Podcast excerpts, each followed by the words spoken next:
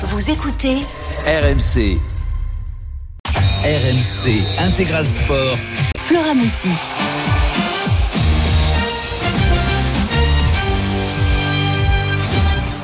Il est 14h, salut à tous, c'est parti pour euh, deux heures de live dans l'intégral sport sur RMC jusqu'à 16h avant de laisser la main à François Pinet pour euh, le reste de l'après-midi. Et puis n'oubliez pas à 19h euh, votre rendez-vous de la journée Basket Time avec Alexandre Biggerstaff, Fred Weiss et Arnaud Valadon en direct de l'accord Hotel Arena pour nous faire vivre le All-Star Game français. En attendant, on est avec notre membre de la Dream Team RMC, Julien Brugnot. Salut Julien. Salut Flora, salut à tous. Il y a une folle après-midi de top 14 qui s'annonce en cette période des fêtes. Heureusement d'ailleurs que le top 14 ne s'arrête pas. Nous, ça nous fait, euh, ça nous fait vivre aussi. Coup d'envoi dans quelques instants de Lyon-Montpellier. Le MHR a enfin renoué avec la victoire le week-end dernier en championnat et veut enchaîner euh, face à un loup malade qui n'a gagné qu'un seul de ses huit derniers matchs, toutes compétitions confondues. Et puis, comme tous les samedis, vous avez rendez-vous à cette heure-là avec votre page olympique, les dernières infos et notre invité du jour, le vice-champion du monde 2019 du lancer du marteau, Quentin Bigot, l'une des grandes chances de médaille l'été prochain à Paris pour l'équipe de France d'athlétisme. Et on va aller tout de suite hein, du côté de Gerland. On va retrouver Édouard J. Salut Édouard. Salut Flora. Salut Julien. Salut Edouard. Ça vient de partir hein, dans, ce, dans ce match entre Lyon et Montpellier. On peut te dire ce choc de, de bas de tableau entre les deux. Hein. Et oui, opération euh, maintien, état d'urgence. hein, c'est un petit peu les mots utilisés du côté du Loon. Je vous parle pas de l'OL. Je vous parle du loup. hein, je vous parle donc de sportifs lyonnais. Cette année, on ne vise pas trop les, le haut du tableau. On vise plutôt la fin. Euh, alors du côté du, du loup, on a l'impression d'avoir pris euh, conscience que le maintien euh, va être difficile un petit peu plus tôt qu'à l'OL parce que cette semaine il y a eu beaucoup de discussions justement après la fessée la semaine dernière euh, du côté de, de l'UBB avec euh, surtout une explication, ce n'est pas une excuse, l'énormité de l'infirmerie, c'est incroyable. Je suis allé juste avant le match voir le- l'endroit où il y a la séance dédicace, vous savez ceux qui sont en retrait du, du groupe ou ceux qui sont à l'infirmerie, eh ben il a fallu rajouter des tables et des chaises parce qu'il y avait presque 20 joueurs. 20 joueurs dont 16 titulaires. Le dernier en date, c'est Kylian Gerassi qui a dû euh, déclarer forfait, un problème euh, au poignet. C'est assez euh, incroyable. Des Lyonnais qui sont donc au pied du mur, mais qui prennent le taureau par le bon bout, les cornes du taureau par le bon bout, parce qu'ils sont déjà dans le camp, même s'ils sont à la faute, ils sont déjà dans le camp montpellierin. Ce sont eux, les Lyonnais, qui ont donné le, le coup d'envoi. Donc des Lyonnais qui ont envie quand même de marquer des points. Ils en ont 16, ils en ont pris 15 à la maison, un seul à l'extérieur. Alors vu qu'on est à la maison, a priori, Ouais, après, il devraient en faut, avoir. faut bien spécifier une chose, c'est que sur ces dix derniers matchs, quand même, euh, Lyon a reçu que quatre fois en fait. hein. Donc c'est vrai qu'ils ont fait six déplacements, donc ils n'ont pas été très euh, très Le intéressants calendrier pour a eux. fait en sorte. Mais sur les 20 points possibles, ils en ont pris 16 en tout cas, enfin 15 à, maison, à 15 à domicile, la maison, ouais, 15 à c'est ça. domicile. Donc Voilà. bon, c'est vrai qu'à part C'est la à l'extérieur où ça va pas. Si Ouais, ouais, ouais, la contre-performance à domicile contre le Stade français, enchaînée de l'énorme défaite à Oyonnax, leur a fait mal. Mais bon, après voilà, en Coupe d'Europe, ils ont montré que c'était quand même un, un bon groupe. J'ai pas trop d'inquiétude en tout cas pour lui. On verra aujourd'hui. Allez, toujours 0 à 0, deux minutes de jeu. À noter qu'il fait grand beau, belle euh, après-midi de, euh, de décembre, même s'il fait un petit peu chaud pour, euh, pour la période. 0 à 0 donc, deux minutes de jeu, une quinzaine de milliers de personnes ici au Matmut Girland. On a parlé euh, justement de- du loup, euh, Julien. On va parler un petit peu de cette équipe de Montpellier qui va mieux aussi, euh, mine de rien. Il y a eu cette, j'ai envie de dire, trêve européenne qui leur a fait du bien aussi avec avec des victoires. Et puis cette victoire surtout en championnat le week-end dernier face à 4 qui enfin va peut-être les, lancer dans cette saison de top 14. Ouais, une victoire contre Castres qui qui, qui n'était pas chanceuse, qui a été construite, qui a, été bien bien bien ordonnée. En tout cas, on ressent les, bienfaits de cette période européenne hein, où, où Montpellier a gagné non seulement à domicile contre les Ospreys euh, 38 à 5 et à l'extérieur à Newcastle euh, 29 dix- euh, 24 19. Mais c'est vrai que Montpellier, voilà, ça y est, la, machine euh, est lancée. euh, ils ont besoin, ils ont besoin d'aller chercher des points partout. Donc malheur euh, aux équipes qui vont les recevoir, hein, parce que ça reste un énorme effectif. Peut-être un peu moins amputé par les blessures, mais qui peut inquiéter un peu euh, toutes les équipes du championnat. Ouais, on va voir si aujourd'hui, en tout cas, Fabien Bacher, euh, le directeur sportif du Loup, se- s'en est méfié de cette équipe de Montpellier. Il a dit à son équipe que il ne pourrait pas être surpris aujourd'hui face à cette équipe de Montpellier parce qu'ils ils savent très bien de quoi elle est capable, surtout lors, des derniers matchs. Effectivement, après voilà, on, on ressent un peu plus la philosophie de, de, de Patrice Colazos qu'il essaye de mettre en place sur son équipe, donc c'est un peu plus lisible en tout cas pour les équipes qui les affrontent. Mais voilà, après, euh, je reviens un peu sur les propos de, de, Fabien Gégenbacher qui expliquait que le loup aujourd'hui ben, jouait euh, le maintien. Ben voilà, c'est un peu prudent de sa part. Je trouve que c'est honnête. C'est des discours qui peuvent faire peur certainement à la direction, mais en tout cas, c'est l'état actuel de son équipe et ça permet surtout de, bah, de, de reposer des bases un peu plus euh, saines. C'est-à-dire Mm. que quand on sait pourquoi on lutte, on, on lutte de bonne manière. Quand on lutte pour le maintien, euh, pour le titre, alors qu'on est placé comme euh, le loup est placé à la 12e place, Ouais. on se trompe un peu d'argument. Ouais, il a dit on est en situation d'urgence, on doit accepter justement cette situation. Il a quand même pointé aussi du doigt, c'est une forme de mettre un petit peu de pression aussi sur les épaules de, de ses joueurs. Il a pointé les, les attitudes notamment de, de certains sur le terrain.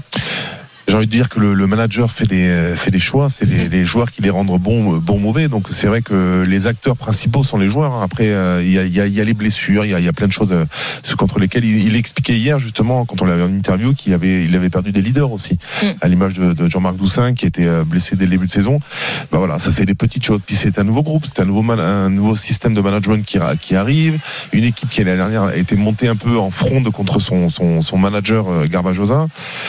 Ça fait plein d'éléments. Il faut qu'ils reconstruisent Faut une dynamique. euh, ouais. voilà, donc euh, faut laisser le temps au temps. Ouais, en tout cas, du côté de, de Lyon, Edouard, on a pris euh, le match, tu l'as dit, par, par le bon bout. C'est plutôt le, le loup qui a l'attaque dans ce début de match. hein. Oui, c'est le loup, même s'ils se mettent une nouvelle fois à la faute, mais on, on voit un petit peu plus d'agressivité que sur euh, certains matchs et surtout sur certaines entames.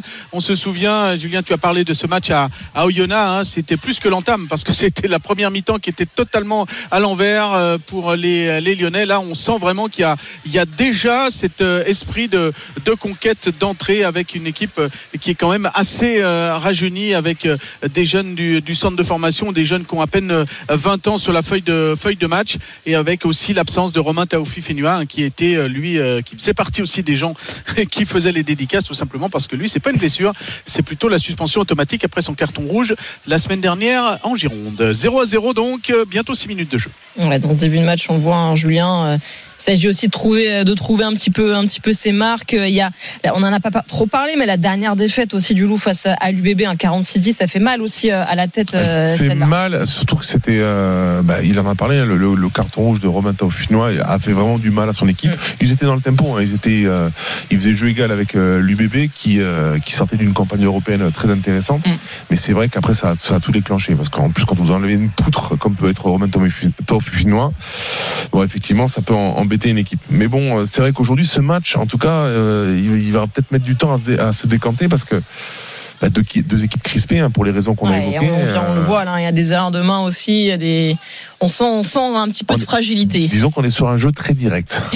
Hein, on revient au basique du rugby, euh, de l'affrontement, qui va lâcher le premier avec un- une pénalité pour les Lyonnais. Ils sont sur la ligne, en l'occurrence Paddy Jackson. Bah oui, il va bien évidemment le, la tenter. Euh, le, euh, le demi d'ouverture irlandais qui en est à 110 points, déjà marqué la belle révélation du, mercato de cet été pour, euh, pour le Loup. Il est sur la ligne de- des 22, légèrement euh, à gauche. Il a un bon angle pour un, pour un droitier, pour un droitier à la sixième minute. Peut-être l'occasion de profiter d'une faute justement Montpellier pour ouvrir le, score dans cette partie 0 à 0 avec une bonne première impression des, des Lyonnais sur cette pelouse.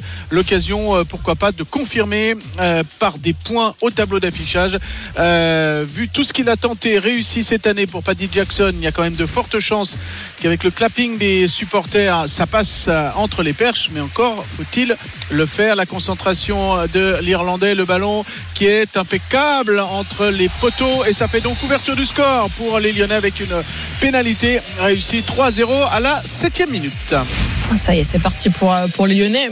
Après, j'ai envie de dire, euh, leurs débuts de match sont souvent pas trop mauvais. C'est pas trop le problème aussi du, du loup. C'est arriver à tenir aussi toute la distance euh, dans ce match et de pas lâcher aussi euh, dans la tête à un moment. Ouais, les Lyonnais, c'est vrai qu'ils jouent, ils jouent euh, sous, courant, sous courant alternatif. C'est un Ouais. peu la, la problématique cette saison. hein. Il y a des matchs, notamment à La Rochelle, où ils sont capables de faire de très très belles choses, mais ils, ils tiennent pas sur la durée. Mm, mm. C'est un peu la problématique. Mais voilà, aujourd'hui, important de- de- d'entamer, en tout cas, d'ouvrir le score, de récompenser en tout cas le, le travail de ces joueurs. Paddy Jackson l'a très très bien fait. On a parlé euh, euh, des absents du côté du loup. Euh, Edouard, euh, côté Montpellier, il y a eu beaucoup de changements aujourd'hui aussi hein, dans le 15 de départ. hein. Oui, il y a eu beaucoup de changements avec des forfaits de dernière minute aussi de Geoffrey Dumerou et de Ba- Bastien Chalureau, tout simplement pour Gastro, puisqu'il y a eu quelques petits soucis à ce niveau-là avec des changements. Mais cette dynamique pour les Montpellierins après les huit défaites consécutives, ça y est, avec la Coupe d'Europe et le championnat la semaine dernière du côté de, de Castres, on a réussi à casser cette, cette spirale. Et puis, ils ont peut-être aussi le, petit plus qui va leur faire du bien. Euh, Flora, Julien, c'est Patrice Colazo. Parce que Patrice Colazo, l'année dernière, il avait pris en cours de saison euh, l'équipe de Brive. Son premier match, c'était ici, c'était le 31 décembre. Et qu'a fait euh, Patrice Colazo avec son équipe? En tant que lanterne rouge eh ben, il est venu gagner ici au Matmut Gerland, donc pourquoi pas Tu vois que va se répéter, Ah, bah, pourquoi que tu pas. Pourquoi pas Des chocs hein, de, de cette journée, je me rappelle encore euh, à une équipe remaniée qui était venue s'imposer alors qu'on les voyait, enfin les, les Ouais. bookmakers en tout cas les voyaient pas du tout s'imposer là-bas. Exactement. Mais les Lyonnais les ont vus vaincre sur ce coup et ça avait été un petit peu le, le début de, de la fin pour euh, cette euh, saison dernière, même si, même si je vous dis ça, mais en mai ils ont terminé troisième. Mais on sait bien que cette place euh, a tenu un, un fil et un petit, un petit miracle sur euh, la fin. L'enchaînement pour les Lyonnais sur cette euh, touche bien récupérée. On va peut-être ouvrir. On est sur la ligne des, des 40 mètres avec Demba Bamba qui euh, perce. Est-ce qu'on va ouvrir à droite avec euh, Oui, c'est parti. Désormais, on est sur cette Baptiste Couillou qui va orienter de l'autre côté avec Thibaut Regard. On n'a pas franchi encore la ligne des 22 pour les Lyonnais, mais on va s'organiser. On approche peut-être de la ligne avec Joël Capocu, l'anglais. On va repasser de, de l'autre côté avec Paddy Jackson qui va ouvrir pour euh, David Niashvili, Xavier Mignot le long de la touche. Il est repris. Les Lyonnais qui ont euh, beaucoup euh, joué sur euh, la, la- la- la largeur, ils n'ont pas beaucoup avancé. Vont-ils franchir enfin à l'instant? Mais il glisse. Baptiste Couillou, la ligne des euh, 22. On est encore dans un temps fort avec David Niashvili qui a le ballon. On progresse, on progresse. On est à, à 10 mètres avec Thibaut Regarde là-bas et le ballon qui va finalement sortir en touche. C'était un bon temps fort pour les, Lyonnais, mais au final, on n'arrive pas avec El En bout d'alignement qui n'arrive pas réussi à se saisir du ballon et ça va nous rester pour l'instant à ce score de 3-0. Mais à la dixième minute, voilà, les Lyonnais confirment leur bonne entame de match sur ce long, long temps fort euh, qui les a fait progresser, mais tout doucettement finalement, puisque ça va être une. une On les arrive à tenir la, la, la balle, à mettre Ouais, mais du ça pas dynamisme. beaucoup, le problème, c'est que dans, chaque percussion, ils sont seuls. Donc, euh, face à Mm. une, dé- une, une défense dense de Montpellier, ils ont du mal à générer de l'avancée et à breaker en tout cas cette défense. Et on, va, on est sur une mêlée finalement là-bas c'était pas une sortie en touche il y avait une, une mêlée euh, indiquée par, euh, par les arbitres et on est euh, ça va être euh, difficile pour sortir là parce que euh, c'est une mêlée on est dans les 22 mètres à hauteur euh, plus même euh, de la presque sur la presque sur pas la évident, touche hein, pour une pas sortie de évidente, camp ouais. comme ça. Ouais, sortie de camp qui va être difficile Surtout à gérer que Carbonel est droitier, donc euh, ouais, pas évident. Peut-être qu'ils vont faire un temps de jeu de plus. Euh, La mêlée qui est relevée par euh, l'arbitre euh, puisqu'il y a un petit souci et on va la refaire, euh, Monsieur Ed- Edouard, rassure-moi, Ouais. tu n'es pas anti-mêlée, hein, parce que tu ne fais pas partie de ces gens qui, qui alimentent la polémique que les mêlées sont trop longues euh, C'est vrai que ça prend jouer, quand même beaucoup Là, de temps. Il y en a qui sont beaucoup de fois Oui, mais est-ce que vous voyez une phase de jeu? Il y a la phase, euh, La phase construction. mentali- mentali- Ouais. mentale. Ah, tu veux dire ce face à Tu- face eh entre les oui, deux packs euh, euh, c'est- une guerre organisée, 8 contre 8. C'est très important, notamment de prendre le pas. Et Ah, tu, sais, tu, tu reviens 30 ans en arrière. hein, Il y avait le premier quart d'heure, c'était l'affrontement des avants, et après tu savais à peu près qui allait gagner. C'était juste les trois quarts qui décidaient de, de l'ampleur du score. hein, mais bon, Allez, pénalité, puisque euh, pénalité pour les Lyonnais avec une euh, poussée non axiale euh, décidée par, par euh, le staff arbitral. Alors, que font les Lyonnais sur le coup? Parce qu'on est sur la ligne, euh, ben, on va aller Oui. chercher la pénale touche. hein, c'est fort logique. On est dans un temps fort. On est dans les, les 22. Ça va être une touche qui est presque sur euh, le, la- le, le poteau. euh, ils sont sur les 5 mètres. ils sont sur les 5 mètres. Voilà, cette touche avec Liane Kotman qui fait ce lancer bien récupéré par Joël Capocu. On s'organise du côté du, du loup. Le loup qui est un petit peu mis à mal, mais le ballon est conservé. Va-t-il être sorti? Euh, Oui, il est sorti avec Demba Bamba qui va percer, percer les Lyonnais qui n'ont pas beaucoup euh, progressé. Ils progressent de façon euh, latérale. Désormais, on est presque sous les, euh, sous les poteaux avec une nouvelle percée de Demba Bamba. Les Lyonnais qui conservent le ballon. Joël Capocu euh, qui est une nouvelle fois pris. On n'a pas beaucoup progressé. On est toujours sur les euh, 5 mètres. Et ben, les Lyonnais qui commettent une, une faute. Le ballon est- n'est pas libéré au sol. Et les Montpelliérains qui vont pouvoir se sortir de cette difficulté. Ouais, on retrouve les difficultés d'aller au contact seul, en tout cas, face à des défenseurs qui vont Ah, se et retrouver à un place, ou deux, ouais. à plus Mm. le gratteur qui va se rajouter. Et voilà, proche des lignes, on sait que la défense est très hargneuse. Il va falloir un peu plus alimenter en tout cas dans leur circulation, surtout dans la circulation en fait. Parce qu'en fait, j'ai l'impression que Baptiste Couillu distribue un peu à qui est disponible, mais il n'y a pas vraiment de voilà, on va débat, suivi, débat ouais. Bamba la dernière la, la dernière action, il est un peu isolé, ça laisse le temps au gratteur en tout cas de se mettre en place. C'est dommage, il faut finir les coups, Ouais. ils, ils jouent très bien les Lyonnais, mais il faut, faut punir les, les Montpellierins quand ils le peuvent. Ils Ouais, l'ont ils ont puni une fois, c'était Ouais. sur une pénalité de Paddy Jackson tout à l'heure à la sixième petite minute. punition. Voilà, Petite, toute petite punition alors que nous en sommes à la 14e minute et que l'ensemble euh, pour l'instant du, du jeu est totalement lyonnais mais les lyonnais euh, pas vraiment récompensés sauf cette pénalité donc 3-0 le petit quart d'heure de jeu allez pour être précis 14 minutes de jouer ici à Lyon au Matmut Girland Il est 14h14. On revient dans quelques instants dans l'intégral sport euh, sur RMC avec Julien Brugnot pour notre page olympique. Quentin Bigot, le lanceur euh, de- du marteau euh, français, sera notre invité dans quelques instants sur RMC. Tout de suite. RMC Intégral Sport. Flora Messi. Et 14h17 sur RMC, on est de retour dans l'intégral sport avec Julien Brugnot euh, sur RMC. La page olympique arrive euh, dans quelques instants. On va d'abord faire le point du côté de Gerland pour euh, le top 14 avec Edouard G entre le Loup et Montpellier. Ça n'a pas bougé hein, pour un moment dans ce début de match. hein. non ça n'a pas bougé toujours 3-0 donc 16 minutes de jeu par contre ça va, ça va bouger au niveau des effectifs puisqu'il y a un carton jaune pour le Montpellier Harry Williams donc qui est sorti pour 10 minutes c'est à l'instant la pénalité jouée par Paddy Jackson une pénale touche. Et donc euh, Liam Cotman qui va être euh, pour sur le sur la touche. On est sur la ligne des des 5 mètres. Euh, peut-être l'occasion pour les Lyonnais de leur deuxième temps fort de la partie de, de le confirmer. On avance. Le groupe est pénétrant euh, avance euh, un petit peu. Il tourne et finalement que dit l'arbitre qui est juste à côté? Ouh, ouh, ouh, et cette pénalité. ouais, et ouais. pénalité. Et c'est de pénalité pour euh, les Lyonnais qui sont récompensés. Donc euh, avec cette euh, touche cette pénale touche. un deuxième carton. Hein. Ouais peut-être en tout cas euh, Ah, t'es obligé, t'es obligé. Tu mets un essai de pénalité, tu dois distribuer un carton. alors donc ça devrait nous donner euh, un- une équipe à 13 donc de Montpellier. Montpellier immédiatement sanctionné hein, avec le carton jaune d'Harry Williams à la 16e minute. Euh, 40 secondes de plus tard l'essai donc ça fait 10 à 0 pour le Loup. Essai de, de Euh, c'est pénalité. Lenny Nouchi hein, qui prend, Ouais. le, qui prend le, le carton. Ah oui, c'est lui, exactement. Donc euh, voilà les Montpellierins qui sont pour l'instant dans la panade dans cette entame de match à la 17e. Non seulement ils sont menés 10 à 0, mais pendant euh, une bonne, euh, une petite dizaine de minutes en tout cas, ils seront à 13 et euh, même un petit peu une minute de plus, ils seront à 14. Ah, Donc ça fait vraiment un bel avantage pour l'instant. Belle option affaires pour le des, des Lyonnais en tout cas. Il en fallait pas plus pour, pour bien débuter ce match. Voilà, enfin donc ils sont récompensés sur leur bonne entame de match. Ils étaient petitement récompensés par une pénalité de Paddy Jackson à la sixième minute et à la 17e ils sont récompensés par un essai de pénalité. Ouais, c'est mérité pour les Lyonnais dans ce, dans ce début de match. 14h19, comme tous les samedis sur AMC, il est l'heure de votre actualité olympique. On est à 209 jours maintenant du début des JO 2024 à Paris. RMC en route pour Paris 2024. RMC Radio officielle, on vous accompagne jusqu'au coup d'envoi de ces Jeux parisiens le 26 juillet prochain et vous suivrez ensuite toute la compétition sur euh, notre antenne. Notre invité du jour a fait de ce rendez-vous l'objectif principal de sa saison. Il est l'une des grandes chances de médaille de l'équipe de France d'athlétisme l'été prochain en lancer du marteau. Quentin Bigot est avec nous aujourd'hui. Bonjour Quentin. Bonjour. Bonjour. Merci beaucoup d'être avec nous et déjà j'ai envie de vous demander comment vous allez en cette période euh, des fêtes?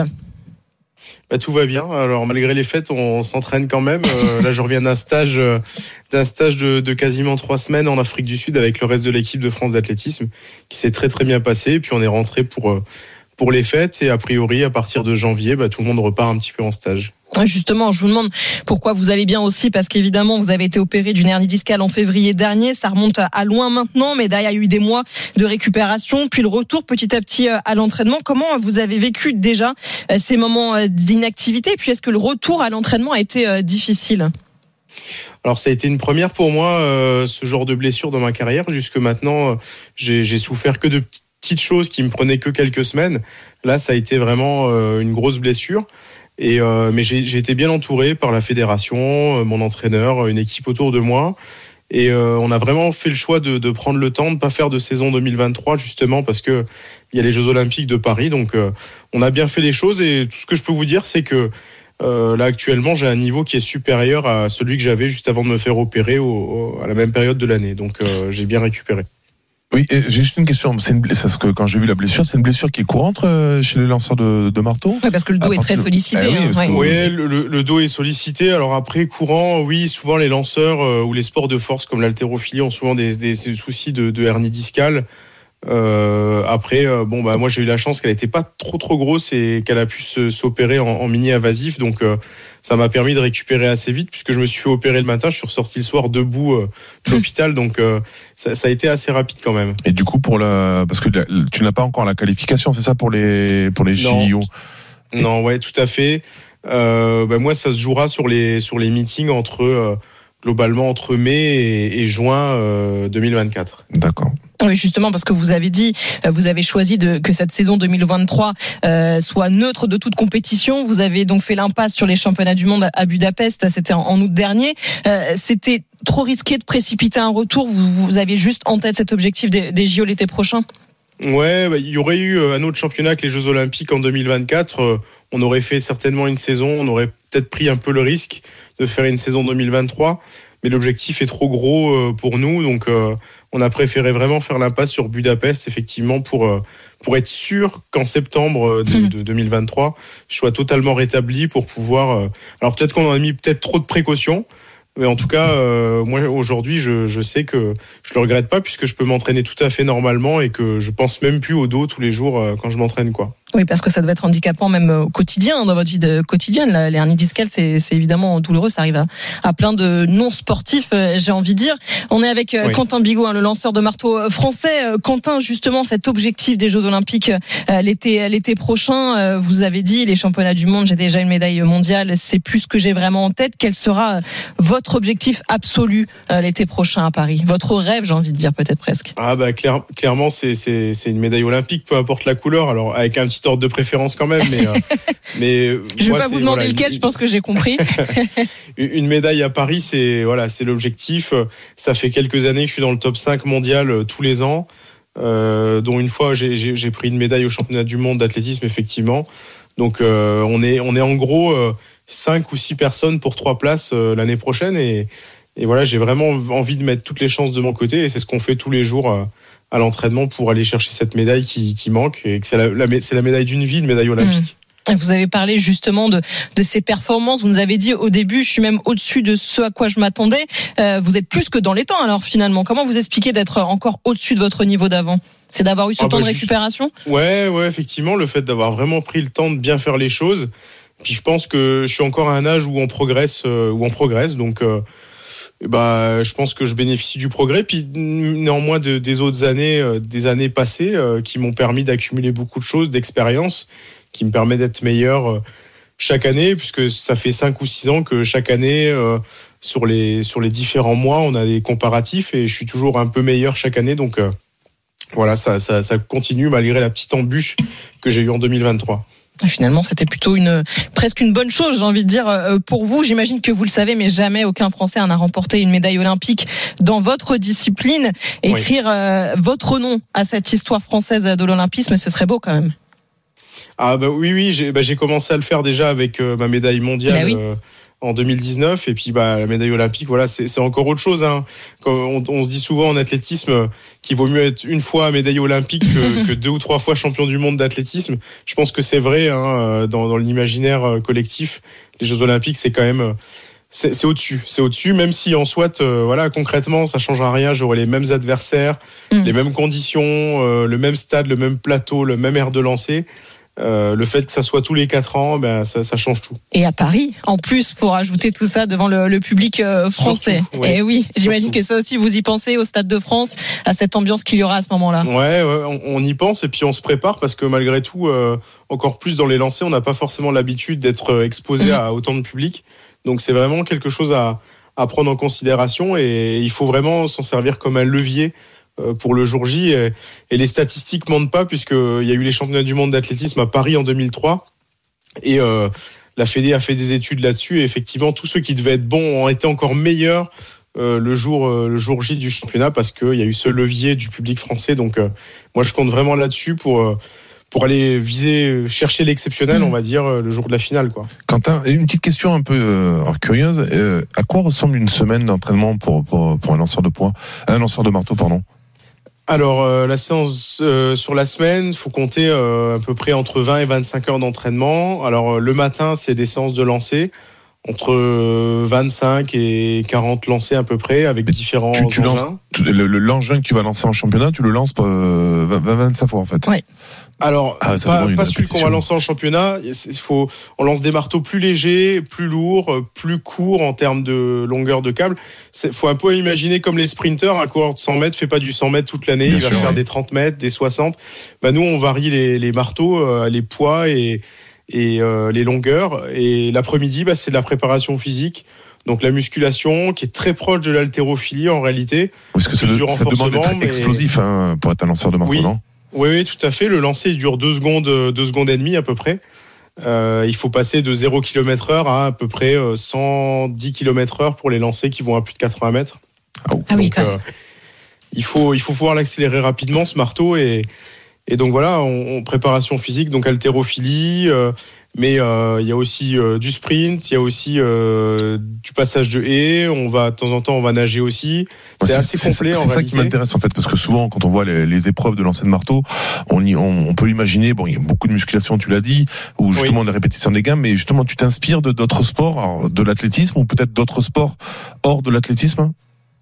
Je sais pas. Bah euh, ouais, effectivement, dans la- dans l'athlétisme déjà le, le sprint euh, Faut globalement répondre c'est le, un le rugby, Quentin. C'est pour ça que Julien. est Non, pas- non, non, non, pas, pas- pas du tout. Au contraire, le rugby, ça inspire beaucoup d'autres sports. Ouais. Notamment nous, on- je sais que les profils comme toi, euh, explosifs, euh, costauds, c'est, hyper intéressant. Mm. Mais justement, moi, je voulais voir comment un lanceur de poids, lui, s'inspirer, regarder d'autres sports Mm. pour, euh, pour se développer. Ouais, alors par exemple le rugby, c'est pas forcément le, le meilleur exemple pour nous parce que euh, c'est un sport quand même malgré tout d'endurance. Et nous, en termes d'endurance, on n'est vraiment pas bon du tout. On mise vraiment tout sur euh, l'explosivité et, et sur l'effort très très court. Donc euh, en termes de cardio, on n'est pas très très bon. Euh, par contre, effectivement, on va, on va, on va, on va beaucoup s'inspirer de, de, des haltérophiles. On est, on est assez proche. Et puis des sprinters, en fait. Les sprinters, c'est un petit peu pareil.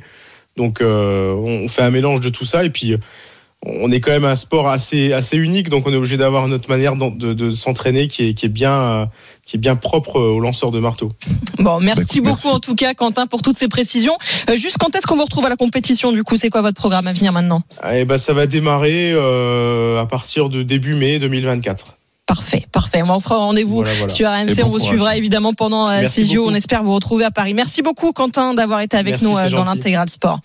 Allez, un petit détour par Gerland parce qu'il s'est passé des choses pendant ce temps-là. euh, Edouard avec un nouvel essai du loup. Un essai de Nignashvili avec des Lyonnais qui jouent avec leur supériorité numérique. On a, ils sont à 15 contre 13 encore pendant une minute, mais cet essai, il y a deux minutes de, de cela, on a bien écarté en, en extérieur avec notamment Vincent Rattès du côté du, du loup. Et puis ensuite, il y a eu le génie de David Niashvili, feinte de passe et puis un crochet. Et derrière, eh bien, dans les euh, brèches euh, créées par euh, ces extérieurs euh, lyonnais, eh bien, il est allé s'engouffrer pour mettre l'essai entre les poteaux. Paddy Jackson derrière a transformé. Ça nous fait 17 à 3. Mais les euh, Lyonnais qui euh, se font peur euh, puisque ils ont aussi, ils commettent des, fautes comme tout à l'heure en un avant de euh, Niashvili qui a permis aux Montpellierin avec Louis Carbonel de, mettre les trois premiers points euh, Montpellierin de cette euh, partie. Puis une autre euh, faute avec des euh, Montpellierins qui sont tout proches euh, de la ligne. Énorme regroupement avec une euh, faute finalement. Est-ce que l'essai, oui, l'essai Montpellierin est validé. Les Montpellierins qui vont revenir dans la partie alors qu'ils étaient à 13 contre 15.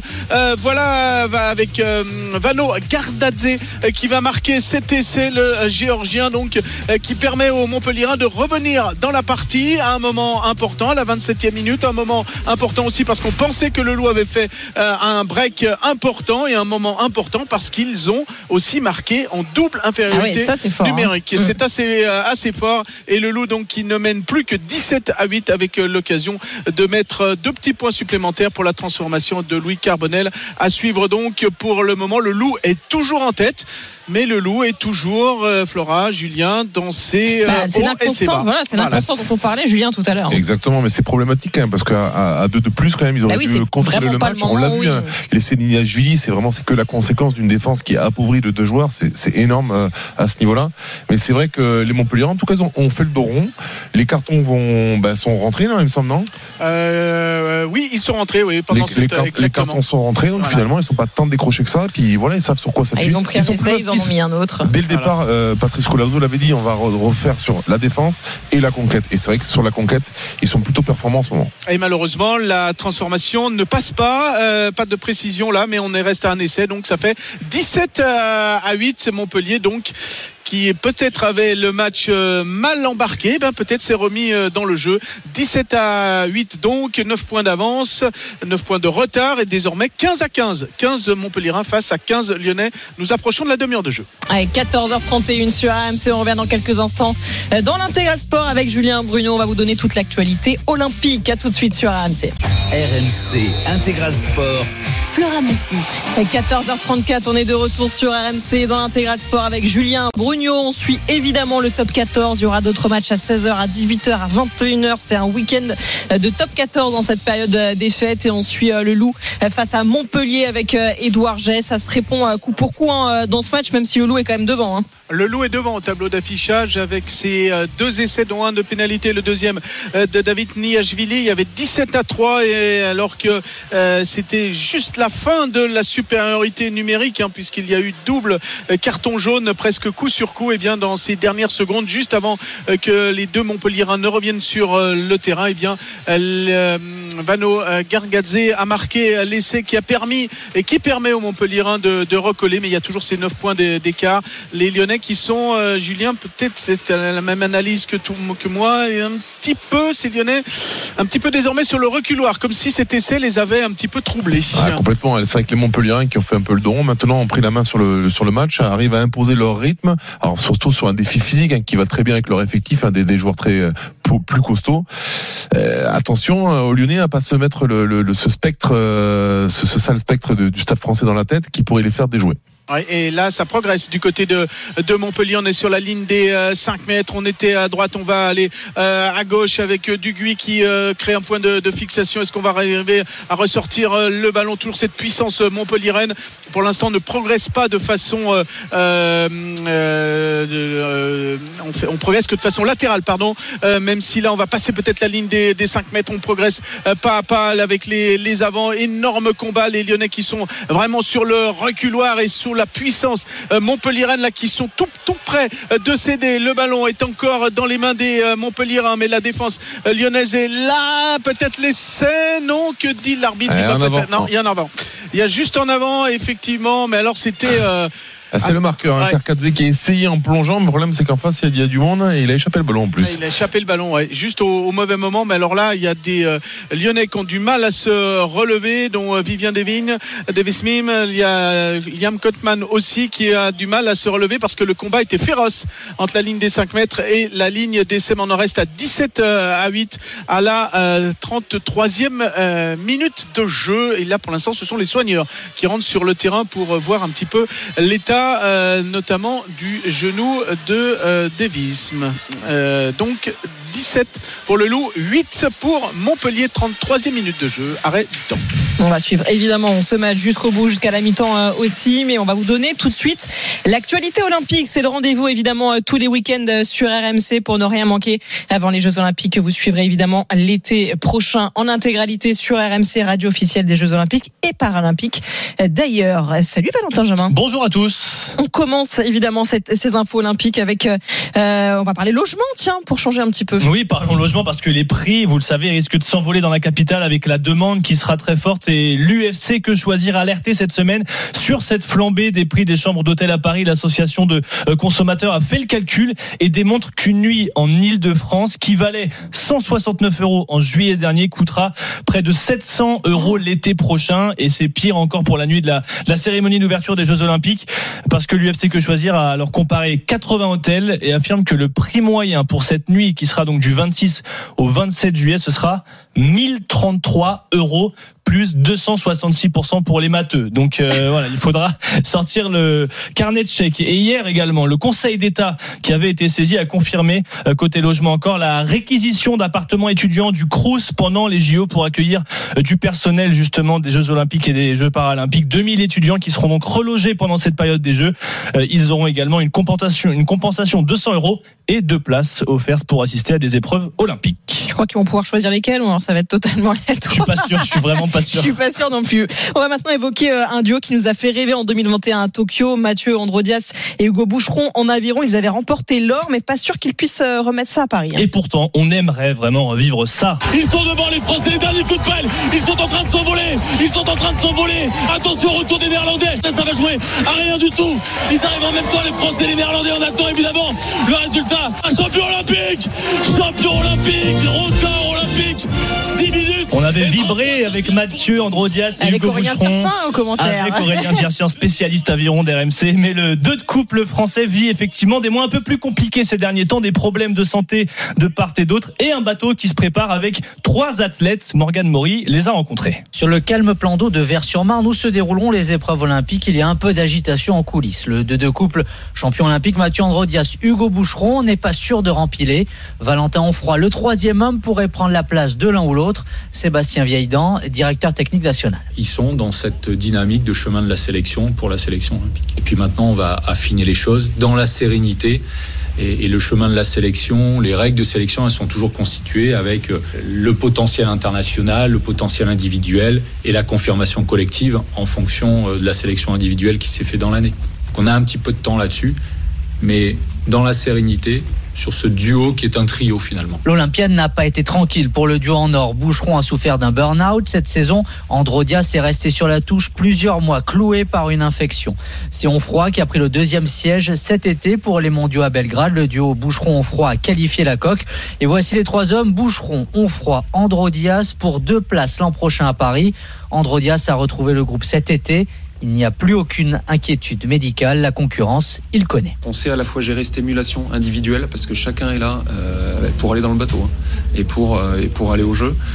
Donc on sait bien gérer ça et en même temps garder ça dans le domaine du, du sein, de la bonne émulation, de cette euh, compétition interne qui fait avancer le bateau.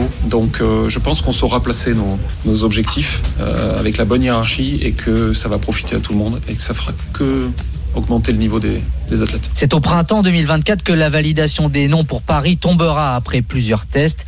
Androdias ne s'imagine pas autre chose que d'être avec son compère Boucheron. Il faut qu'on soit de toute façon incontestable individuellement.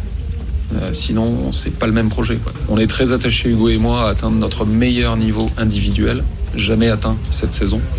Et ensuite, euh, faire euh, la transformation à deux dans ce double-là. Donc, pour moi, c'est c'est limpide. Jamais dans l'aviron français, un bateau n'a conservé son titre olympique. C'est ce pari fou que veulent réussir Androdias et Boucheron à Paris. Sur quel bouton appuyer? Pas les mêmes que pour Tokyo 2020. Hugo Boucheron. Les sources de motivation, elles changent complètement par rapport à la première fois, où elles sont pas mal bousculées, et c'est ça, où, c'est là où c'est compliqué, c'est que euh, il peut y avoir moins d'acharnement, euh, vu qu'on l'a déjà fait une première fois. Euh, perdre aussi en humilité. Enfin, c'est pas de l'arrogance, c'est pas de un truc comme ça, mais d'en faire un petit peu moins chaque jour ou euh, avec un petit peu moins d'acharnement ou un peu moins de rigueur. Et c'est ça le piège, euh, je dirais, de la deuxième fois. Androdias et Boucheron travaillent en solo pour l'instant. Certains indices sont prometteurs, glisse-t-il. Ils vont se retrouver dans leur bateau début février. Première Coupe du Monde en avril à Varese en Italie. On continue la page olympique dans quelques instants, mais un essai pour Montpellier face au Loup Édouard G.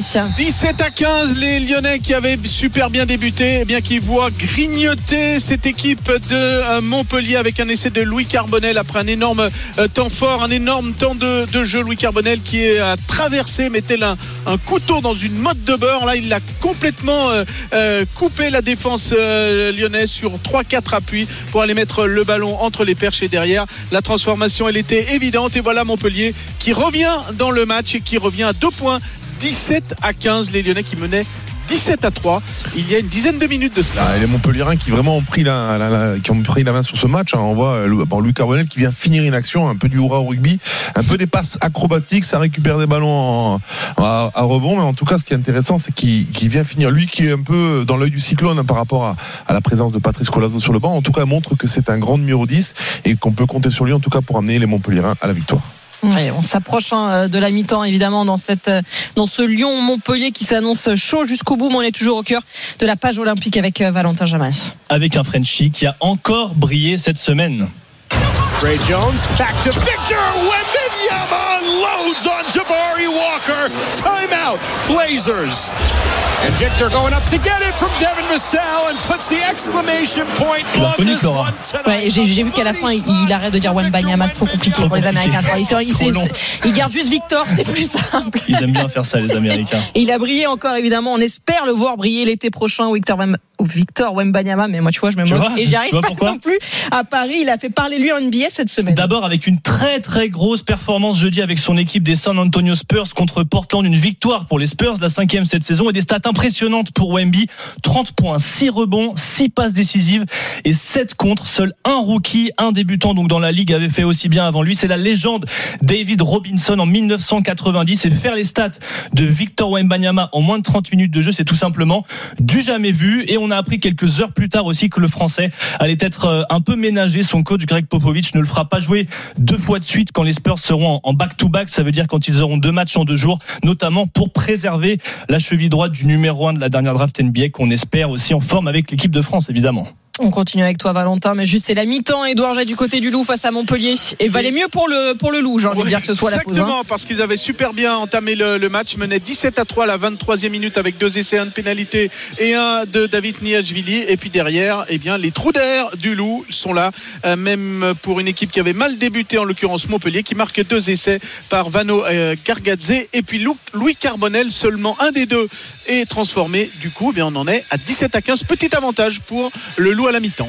Merci beaucoup Edouard, on te retrouve euh, tout à l'heure et puis on va revenir cette première période avec toi aussi Julien dans, dans quelques instants mais on va finir cette page olympique avec toi Valentin.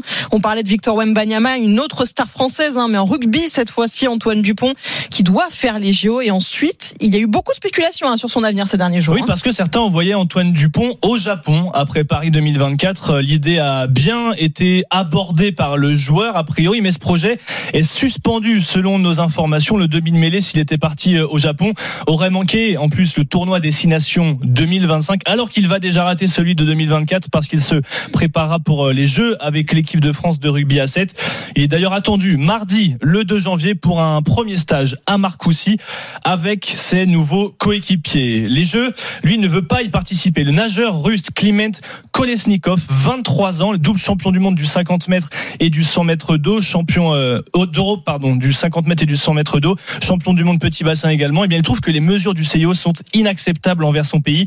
Lui qui détient le record du monde du 50 mètres d'eau dit ne pas vouloir être, je cite, une brebis galeuse au milieu des autres athlètes, alors que les Russes et les Biélorusses sont autorisés à, cou- à concourir sous bannière neutre, de manière individuelle, sans hymne et sans drapeau aux Jeux Olympiques. En athlétisme, discipline dans laquelle la France n'avait ramené qu'une seule médaille, c'était en argent à Tokyo. Des jeunes veulent se montrer, hein, comme le perchiste Thibaut Collet. Oui, il est double champion de France, fils d'ailleurs de Philippe Collet, ancien perchiste qui a détenu le record national. Euh, Thibaut Collet, cinquième des championnats du monde l'été dernier à Budapest, en battant deux fois son record. C'est un athlète qui monte en puissance à 24 ans. Il est ambitieux, il veut briller au JO et il l'a dit sur RMC. Euh, C'était une année qui était bah, assez folle pour moi, même si c'est ce pourquoi je travaille tous les jours. hein. Effectivement, avec euh, bah, cette performance à ce moment-là, bah, la dimension a changé. Je me projette un peu plus sur les années à venir avec des ambitions qui sont un peu plus, un peu plus élevées. Ça m'a permis de me dire que je suis au niveau de ces gars-là, mais que pour l'instant, ils ont encore un peu de marge. Enfin, ils avaient. Et là, du coup, sur l'année, je me prépare, on va dire, au mieux pour bah, sauter plus haut. hein. Euh, donc, ça veut dire sauter 6 mètres euh, le plus vite possible. Et donc, bah, ouais, j'ai le, droit- de dire et de rêver d'une médaille à Paris, quoi. Thibaut Collet qui ne croisera pas dans le village olympique. En revanche, Pierre-Ambroise Boss, 31 ans, le champion du monde du 800 mètres en 2017, a mis un terme à sa carrière. Il a annoncé cette semaine à cause de euh, blessures répétées, répétées au tendon de l'ischio-jambier droit, touché physiquement et donc mentalement. Pierre-Ambroise Boss, par les blessures, il a décidé de raccrocher. Et oui, et puis les semaines passent, plus euh, l'approche mentale sera importante hein, en vue de ces JO évidemment. Beaucoup de sportifs s'y sont mis et c'est le cas au badminton notamment. Valentin. Exactement, depuis un an, Margot Lambert et Anne Tran, qui forment la paire de double dames de badminton, suivent des séances ensemble. Objectif, mieux communiquer sur le terrain, se fixer des objectifs concrets. Léna Marjac, elle s'est invitée à l'une de leurs séances à l'INSEP. C'est un rendez-vous immanquable. Une à deux fois par mois, les badistes Margot Lambert et Anne Tran retrouvent Laurent Chambertin. Qu'est-ce qu'on va euh, décider ensemble dans notre fonctionnement pour optimiser nos chances d'arriver au résultat? Laurent est leur préparateur mental. Beaucoup de, de questionnements et beaucoup de rapports aux situations pour euh, en faire émerger des idées, euh, des débuts de solutions, pour ensuite aller vers l'expérimentation, à l'entraînement, sur les compètes. Ce jour-là, la paire de double dames, 22e mondiale, doit raconter, échanger, se confier sur ce qu'elle a vécu lors d'un tournoi en Chine. D'une certaine excitation, quoi. De se dire, bah, là, si on continue à jouer et de la faire bouger, bah, on sait qu'elle va abandonner, quoi. Donc on va, on va passer, on va être au prochain tour. Ces moments d'échange, de verbalisation sont importants pour Anne Tran. C'est identifier les problématiques, ce qui a bien marché et justement rebondir euh, sur ce qu'on a vécu, euh, ce qui s'est passé pour la prochaine fois réussir à dépasser certaines situations sur lesquelles on peut être aussi un petit peu bloqué. Depuis plusieurs mois, les Françaises enchaînent de bons résultats, notamment deux quarts de finale sur des tournois de classe mondiale. C'est le fruit d'une meilleure communication sur le terrain, travaillée en séance de préparation mentale. On voit euh, une complicité sur le terrain qu'on n'avait pas forcément euh, avant. Et c'est clair que ça nous aide à performer. Ça nous a beaucoup aidé dans le travail ensemble. On s'entend mieux aussi. En un an de collaboration, Laurent Chambertin, le coach mental, voit d'énormes progrès. Et il y avait des fonctionnements qui n'étaient pas adaptés à leurs ambitions, à leurs capacités. Elles ont réussi à travailler ça et à transformer justement euh, ce niveau de collaboration pour que euh, aujourd'hui, euh, bah, le niveau de performance qu'elles qu'elles posent sur les compétitions bah, les amène à, à passer de plus en plus de tours, à faire évoluer leur classement. Euh, Elles sont sur la bonne voie, je dirais. L'objectif ultime des deux joueuses de badminton, se qualifier pour les Jeux Olympiques de Paris. Margot Lambert et Anne Tran deviendraient alors la première paire française de double dame au JO depuis 1992. Merci beaucoup, Valentin. Avec grand plaisir. Toute l'actu- Toute l'actualité olympique, évidemment, à retrouver euh, tous les week-ends sur RMC. On sera au rendez-vous aussi euh, demain dès euh, 13h dans l'intégral sport. 14h50 bientôt sur RMC. On revient dans quelques instants avec Julien Bruno pour euh, la seconde période de ce Lyon-Montpellier. C'est du top 14, évidemment. C'est très serré, 17 à 15 pour le Loup. À tout de suite sur RMC. RMC Intégral Sport. Flora Messi. 14h56 sur RMC. On est de retour dans l'intégral sport avec Julien Bruno. Ça va, Julien? Oui, toujours bien. oui. Dans cette folle après-midi de top 14, euh, tu vas pas chômer toi cet après-midi? T'as encore un autre match tout à l'heure à à 16h. Petit Bayonne Racing qui s'annonce bien aussi. Mmh, et puis après, j'enchaîne sur de la couture. Oui, donc, euh, c'est une bonne journée. Ça, c'est les petits plus de Noël. Tu veux te déguiser en quoi là? Dis-nous ça parce qu'on parlait des Jeux Olympiques. Écoute, euh, j'ai été tiré au sort. Je, je dois me déguiser en mascotte des JO 2024. Voilà. Et tu dois fabriquer ton, ton costume. J'ai quasiment fini. Je suis sur le bonnet phrygien qui est. Et alors, on demande une photo, évidemment, qu'on vous postera sur le Twitter d'RMC parce que ça vaudra le euh, détour. Julien, si t'es là, évidemment, c'est pour nous parler de ce Lyon-Montpellier. On a la mi-temps, on vous le rappelle, ça va reprendre dans quelques instants, 17 à 15 euh, pour le Loup. Et c'est drôle parce que, comme quoi, finalement, on commence à bien connaître le rugby quand même, euh, Julien. On avait pointé du doigt l'inconstance, l'inconstance du Loup qui a très bien débuté dans ce match avec deux essais rapidement. Il y a eu l'infériorité numérique de Montpellier et finalement, eh ben, le Loup n'en a pas profité plus que ça. Ouais, effectivement, il y a eu la première pénalité de Pat Jackson qui a récompensé un peu tous ses efforts du, de, de début de match. Mais après, voilà, le, le, le soufflet est retombé. Les Montpelliérains, eux, euh, je pense que les deux cartons jaunes les ont réveillés un peu. Ça a Mm. sonné un peu là. Bah, c'est un sentiment qu'ils connaissent hein, depuis le début de saison, un peu ce, ce sentiment d'être un peu dos au mur. Et puis petit à petit, ils ont remis un peu un peu plus d'intensité dans le match. Euh, Les Lyonnais se sont un peu endormis. Effectivement, c'est vrai qu'à l'image du dernier essai de, de Louis Carbonel, hein, qui a qui a franchi dans l'axe, qui a saisi l'opportunité en tout cas offerte à lui, et ben les Montpelliérains sont revenus dans le match. Donc 17-15. euh, et je peux vous dire un truc, c'est qu'en termes de body language, Eh oui. à la fin du match, euh, tous les. Lyonnais avaient Mm. les mains sur la tête. À la fin du match, à la fin de la mi-temps, Mm. les Lyonnais avaient les mains sur la tête, étaient euh, à bout de souffle, alors que les Montpelliérains étaient très excités au niveau du regard. Moi, donc Ouais. je- ça, ça, ça promet, euh, ça promet une sacrée Ouais, c'est vrai que du coup, la mi-temps, la pause est arrivée au bon moment hein, pour pour les Lyonnais parce que ça stoppait un petit peu l'hémorragie dans cette fin de, de première période. On imagine que dans le vestiaire, ça va forcément un petit peu élever élever la voix pour les réveiller aussi. Tu nous disais au début de ce match que toi, t'étais pas inquiet spécialement pour les Lyonnais qui dégringolent hein, quand même de plus en plus au classement. Ils sont 12e là au coup d'envoi. ça va commencer quand même à être un petit peu urgent, non seulement de réagir, mais peut-être d'avoir une autre attitude. En, en, tout cas, sur tout le match finalement, d'être d'être plus constant sur tout le match. Alors effectivement, oui, il y a cette histoire de, de, de, de juste quatre réceptions depuis le début du championnat, donc six déplacements. Mais bon, euh, ce qui est inquiétant, ce qui m'inquiète le plus, moi, c'est toutes ces erreurs de main en fait. Ces, ces, ces, erreurs qu'on voit un peu en début de championnat, quand on rôde un peu l'équipe. Là, on est au mois de décembre, même si ça a été tronqué par, la, par rapport à la Coupe du Monde. Enfin, là, toutes les équipes commencent à, à carburer à plein, à plein régime. Euh, les Lyonnais, j'ai l'impression qu'ils ah sont encore au début. Et oui, donc ça, ça, ça, dénote quand même un manque de confiance de cette équipe. Euh, et c'est là où je partage pas totalement le discours de la mi-temps. Je suis pas sûr qu'à la mi-temps il faut il faut les les reprendre leur hausser le ton en tout cas. Non, juste les rassurer, les, les rassurer sur des choses ouais, simples qu'ils ont très bien fait pendant les 20 premières minutes dans ce positif. match. Exactement, parce qu'aujourd'hui ils ont peut-être pas besoin qu'on leur tape dessus. Ouais, parce qu'on va le dire aussi du côté de, Montpellier, euh, bah, la confiance elle est plus de leur côté finalement, alors que le début de saison est catastrophique pour les Montpelliérains qui sont lanterne rouge, on le rappelle. Mais euh, il reste sur cette victoire face à Castres en championnat. Il y a eu deux victoires aussi euh, en Coupe d'Europe qui leur a fait du bien, et on sent effectivement que c'est alors de toute façon comme depuis le début une équipe un petit peu en réaction. Il faut être aussi un petit peu dos au mur du côté du MHR pour réagir finalement. Oui, non, mais le MHR qui a, qui a repris, qui a repris un bol de confiance monstrueux grâce à cette Coupe mm. d'Europe, hein, dans laquelle ils ont très très bien figuré. Mais c'est vrai que le MHR, au-delà de ça, ils ont ils ont fait tourner un petit peu. Mais quand on est en déplacement, on a un peu moins la pression, surtout quand on se déplace.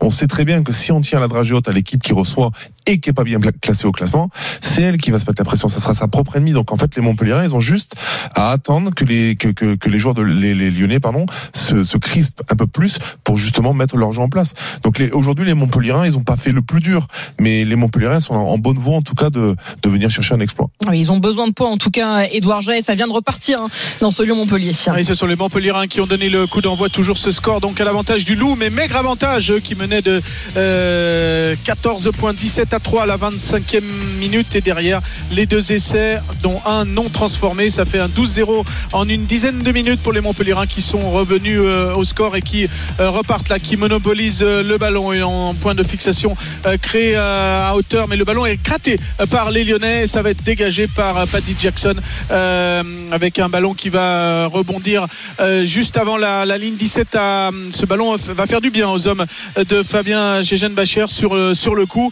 parce que on voyait mal sur, sur l'entame des Lyonnais. Julien, tu utilisais le, terme de crispé, c'est vraiment ce que ce qu'on ressent ici. À l'image du choix de Paddy Jackson hein, qui préfère directement il vient de récupérer un ballon, il y a peut-être une opportunité. L'équipe de Montpellier est en, position d'attaque, donc il y a peut-être on peut peut-être déplacer un peu le ballon.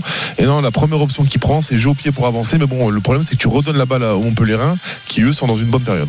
Et juste avant, il y avait eu la, même action des, Lyonnais, mais le ballon était allé euh, direct euh, en touche, alors qu'il y avait peut-être mieux, euh, mieux à faire. Un point de fixation créé par les Montpellierins qui sont dans leur camp. On va pouvoir dégager avec Louis Carbonel.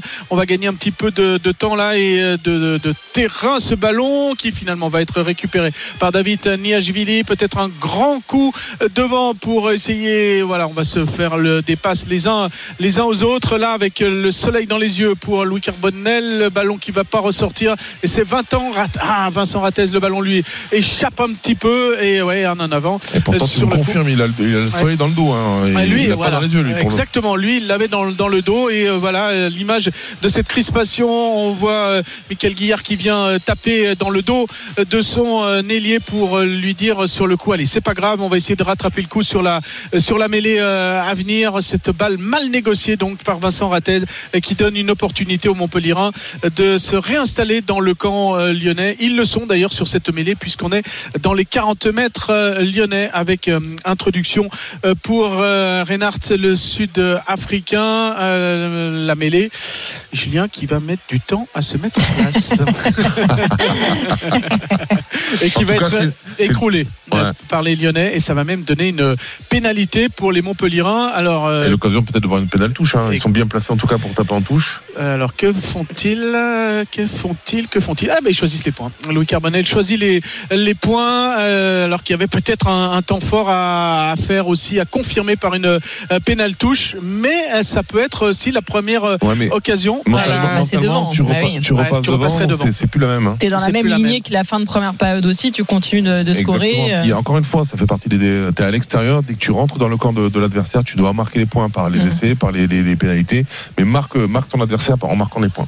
Allez, on est euh, donc la possibilité pour Louis Carbonel, euh, auteur d'un essai, euh, d'une transformation de la première pénalité aussi pour les Montpellierins, de mettre cette pénalité à l'entame de la deuxième période. On est juste avant les 40 mètres, légèrement sur la droite. L'angle est, est parfait pour un, un droitier. 44e minute, l'occasion pour les Montpellierins qui étaient menés tout au long du match jusqu'à présent à la 44e. Pourquoi pas de passer devant ce ballon? Oui, il passe. Il passe et voilà les Montpellierins euh, qui sont devant 18 à 17. Petit à petit, les Montpellierins ont refait leur, avant- leur euh, euh, retard. et désormais ce sont eux qui sont en avance d'un petit point à la 43e, 18-17. Ouais, ouais, ça, ça fait la différence aussi. On surfe sur la, la fin de, de première période. Hier, sur RMC, vous avez vécu, et toi aussi, d'ailleurs, Julien, un grand match de top 14. On s'est régalé avec la victoire renversante de l'UBB sur la pelouse de Clermont, 40 à 35. Pierre Thévenet, petit chanceux, était au stade. Il est de retour en studio avec nous. Salut Pierre. Salut Flora, salut Julien, salut à tous. Déjà, j'ai envie de te dire, pour ceux qui n'ont pas suivi, quel match ça a été quand même hier soir. Ah ben, ça a été assez incroyable. On s'y attendait un petit peu parce que les derniers rendez-vous euh, au Michelin entre Clermontois et Bordelais étaient souvent prolifiques et très serrés, mais peut-être pas à ce point-là. Il y a eu 4 essais de chaque côté, euh, score final 40 à 35. Euh, Tu l'as dit, les Bordelais qui menaient à la mi-temps 23 à 15, qui euh, pourtant n'avaient pas tellement le ballon, mais les Clermontois étaient assez inoffensifs. Et puis en deuxième mi-temps, on a eu une, une, une furia clermontoise. Ils ont totalement euh, mangé les Bordelais. Ils sont passés devant à 5 minutes de la fin. On s'est dit qu'enfin, ils avaient fait le plus dur. Et puis c'est un, un essai qui sort un petit peu de nulle part dans les deux dernières minutes du troisième ligne bordelais Pizamou qui redonne finalement l'avantage et la victoire aux Bordelais qui enchaîne donc un sixième euh, succès consécutif les Bordelais qu'on n'arrête plus. Ouais, Julien, je nous l'ai dit tout à l'heure quand tu es arrivé euh, à la rédaction, euh, on s'est régalé hier soir. C'est ce que tu nous as dit tout de suite. C'était un, un match plein de bonheur, en tout cas. Alors, effectivement, quand on est ni supporter de Bordeaux, ou de, de Voilà, Clermont, ça. se passe bien en tout cas dans les deux camps. Non, c'est un match qui a été. D'un côté, la première mi-temps, on a vu vraiment cette politique de, de, de destruction de, de la part de Clermont, alors, et avec beaucoup de fautes, tout ce qui peut engendrer. Et à l'inverse, une- un état d'esprit beaucoup plus euh, joueur de la part des Bordelais. Mais euh, à la grande surprise, c'est vrai que les, les, les, les les Clermontois sont restés dans le match. Leur politique de destruction a fonctionné, a récolté les fruits en tout cas en vraiment en martyrisant les Bordelais et en réussissant finalement à marquer les essais de Bordelais en débordant avec beaucoup d'animation. Euh, J'ai cet essai de euh, Delgui. exactement de Delgui qui a la qui a l'initiative de, de qui est au relais, enfin bref qui va marquer très très beau. Par contre, moi le, le petit bémol euh, qui, qui, est, qui est pas bon du tout, c'est euh, l'organisation sur les réceptions de coups d'envoi parce qu'en fait ils prennent deux essais. Pierre, tu me ouais, c'est ça deux essais, notamment le dernier où en fait il y a, il y a personne derrière pour couvrir le bloc saut. C'est dommageable et je rejoins Christophe Furios qui dit je suis fier de mes joueurs et il peut être fier de ses joueurs. Ils ont fait un bon match, Un- certainement tu le disais tout à l'heure Pierre en off, un des meilleurs matchs qu'ils aient produit cette année. Sauf que bah voilà, un match c'est 80 minutes et il faut être concentré dès qu'on marque des points. Il faut être concentré. Hier j'ai insisté sur, alors c'est un phénomène qui, qui est, qui est de- depuis des années. Quand on marque des points, notamment les matchs tendus, il y a un relâchement et c'est là au contraire il faut faut maximiser le- la, la concentration pour ressortir de son camp. On valide les points qu'on marque à partir du moment où on est ressorti de son camp. Ouais, on est en train de parler hein, du match, du gros match hier soir entre Clermont euh, et l'UBB, la victoire euh, Bordeaux-Béglaise. Si vous nous rejoignez, il y a pour l'instant 18 à 17 pour Montpellier sur la pelouse euh, du Loup. C'est le match qu'on suit en ce moment. Euh, Pierre, toi qui étais au stade aujourd'hui, euh, il y avait euh, pourtant... Oui, hier. T'es au stade pas au stade là Non, aujourd'hui non, là je, je suis rentré. Euh, pourtant, euh, j'ai envie de dire, euh, il y avait des absences. Les internationaux n'étaient pas là du côté de l'UBB. On a beaucoup dit que l'UBB marchait bien depuis le retour de, ces internationaux et ils ont montré aussi hier soir, quand même Bien sûr. sans eux, ils arrivent à gagner. Mais c'était le cas, ça allait beaucoup mieux depuis que les internationaux étaient revenus, puisqu'il y avait un début de saison qui avait été très compliqué pour Bordeaux. Mais hier, en effet, ils ont prouvé qu'ils avaient une profondeur d'effectif largement assez suffisante.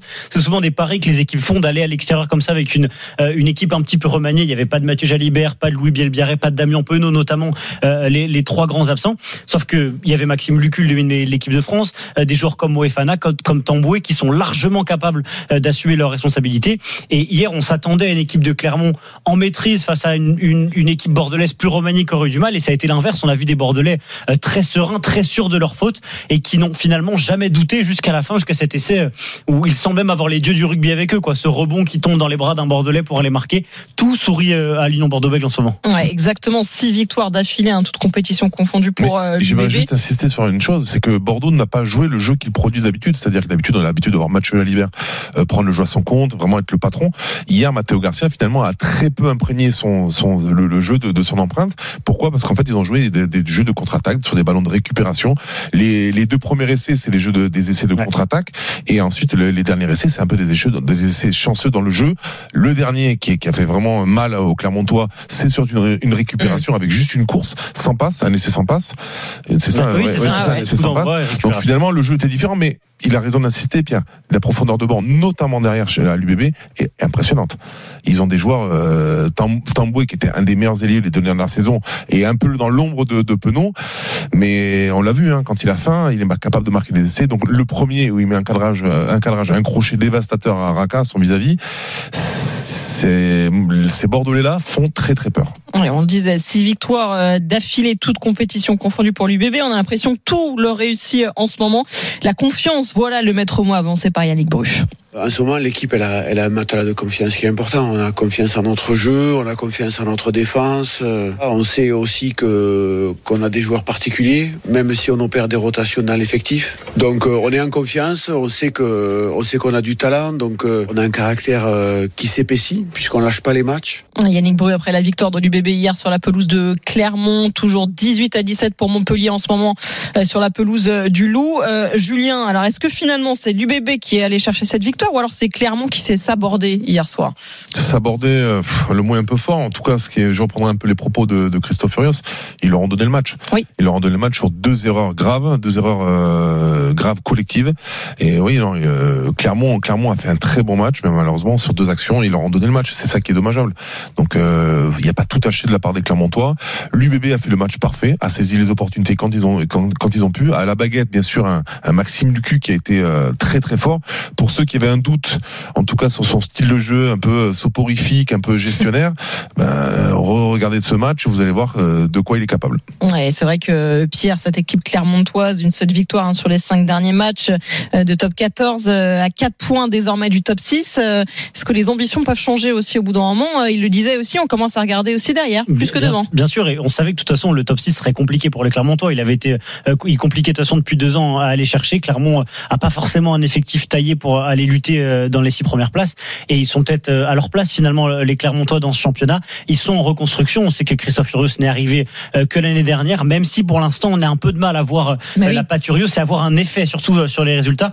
Là, à, l'heure actuelle, après 11 journées, ils n'ont que deux points de plus que ce qu'ils avaient euh, la saison dernière avec Jono Gibbs. Donc on a du mal à voir vraiment une évolution positive. Mais comme l'a dit Julien, euh, hier ils font tout ce qu'ils peuvent. Finalement, ils sont dans l'intensité, ils sont là, dans l'engagement, ils sont là. Il y a une domination totale en deuxième période et il y a la réussite totale du côté euh, bordelais qui tranche avec euh, euh, la malchance presque des Clermontois qui prennent des essais sur des contres, qui prennent des courants d'air assez incroyables avec des essais comme comme ce dernier. Et on a vu les attitudes à la fin du match de Baptiste Jonot par exemple dans, mon souvenir qui prend son casque, qui le jette par terre. Il y a une frustration. On n'arrive pas à sortir cette mauvaise passe côté Clermontois. Il en a parlé, Julien Pierre, un petit peu de Christophe Urios. C'est vrai que il était arrivé avec les intentions de, de, remettre Clermont sur le devant de la scène en top 14. Euh, c'est l'homme de la situation pour y parvenir? Ah oui, j'y crois. oui. Bah, déjà, la première des choses, c'est quand tu as un coach qui arrive dans un dans un pays, enfin dans un pays, dans un, une partie de la France où il adore la mentalité. Il l'a dit très bien dit. hein, il est très heureux tous les matins quand il arrive euh, au centre d'entraînement de de Clermont, de, de- du Saint Michelin. Et je pense qu'il a mis ce mot travail au cœur. C'est c'est le au cœur de son projet. C'était la même chose à Oyonnax, à Castres, à Bordeaux également, et ça va l'être également. Et ça va exactement avec la mentalité des Auvergnats qui aiment le travail. Donc maintenant, oui, il faut laisser le temps. Il va construire son équipe, il va recruter certainement l'année prochaine d'autres joueurs qui vont aller dans le dans le sens de, de, de ce qu'il veut mettre en place. Faut être patient. Donc, faut pour être patient. Aujourd'hui, voilà, faut pas faire un comparatif avec les autres équipes du championnat qui elles se commencent à, à, à prendre, à carburer au maximum de ce qu'elles peuvent faire. À l'image de Bordeaux, hein, euh, qui, qui- qui a mis Mm. du temps avant d'arriver là. Ouais. Ben voilà, aujourd'hui, euh, laissons le temps à Christophe Furios de mettre sa patte en place. Peut-être qu'il faut euh, aller chercher Damien Penaud, ça marche pour l'UBB, ça peut marcher pour tout le monde, pourquoi pas. Euh, merci beaucoup euh, Pierre. Attends, juste on va quand même écouter Étienne Falgoul, le capitaine de, Clermont, parce qu'on a entendu Yannick Bru nous parler de la confiance qu'il y a en ce moment du côté de l'UBB. Bah, c'est tout l'inverse évidemment pour Clermont. Ça prouve qu'on n'est pas encore une équipe solide, on n'est pas en confiance et qu'il faut, il faut continuer de travailler. C'est malheureux. Pour l'instant, on n'est pas une grande équipe, c'est tout. Point. On vivote sur les matchs, on est dos au mur. Avant de regarder en haut, il va falloir commencer aussi à regarder en bas parce que c'est la réalité de la chose. Mais ce soir, c'est dur. Ouais, c'est dur. Faut regarder même un petit peu euh, en bas. Alors justement, quel calendrier aussi peut-être euh, pour Clermont à venir? Est-ce qu'ils ont raison de regarder derrière? Bah, ça va être très compliqué la semaine prochaine puisqu'ils vont sur la pelouse du Stade Français euh, qui marche bien en ce moment et qui a jambon et, et, et dur à bouger. Il y a que le Racing qui a gagné là-bas, donc euh, on peut s'attendre à un déplacement à zéro point. Et derrière, on va retourner en Coupe d'Europe, en Challenge Cup, la petite Coupe d'Europe euh, pour les Clermontois, qui va peut-être faire un peu du bien aux têtes pour le coup. Et pour l'UBB Et pour l'UBB, ce sera une réception de Bayonne euh, la semaine prochaine, où là, il va falloir continuer à avancer et ça risque de faire victoire pour les Bordelais qui, pour le coup, euh, auront leur équipe type. Et ensuite, pareil, Coupe d'Europe, deux, deux journées face aux Saracens notamment et face aux Bulls, les Sud-Africains. Merci beaucoup, euh, Pierre. J'espère que tu t'es régalé hier. Ça, t'as vu un beau match quand même. C'était top. Ouais, ça, ça, ça m'étonne pas. Allez, on retourne du côté de, de Gerland, euh, Edouard. C'est un peu moins spectaculaire qu'hier soir, mais on se répond quand même coup, coup pour coup. Hein. Ouais, avec des Lyonnais qui sont euh, au bord du, du précipice. Là, ils sont menés 18 à, à 17. Ils ont vraiment, vraiment du mal, même s'ils viennent de gratter euh, un ballon. On a- les a vus euh, tout à l'heure perdre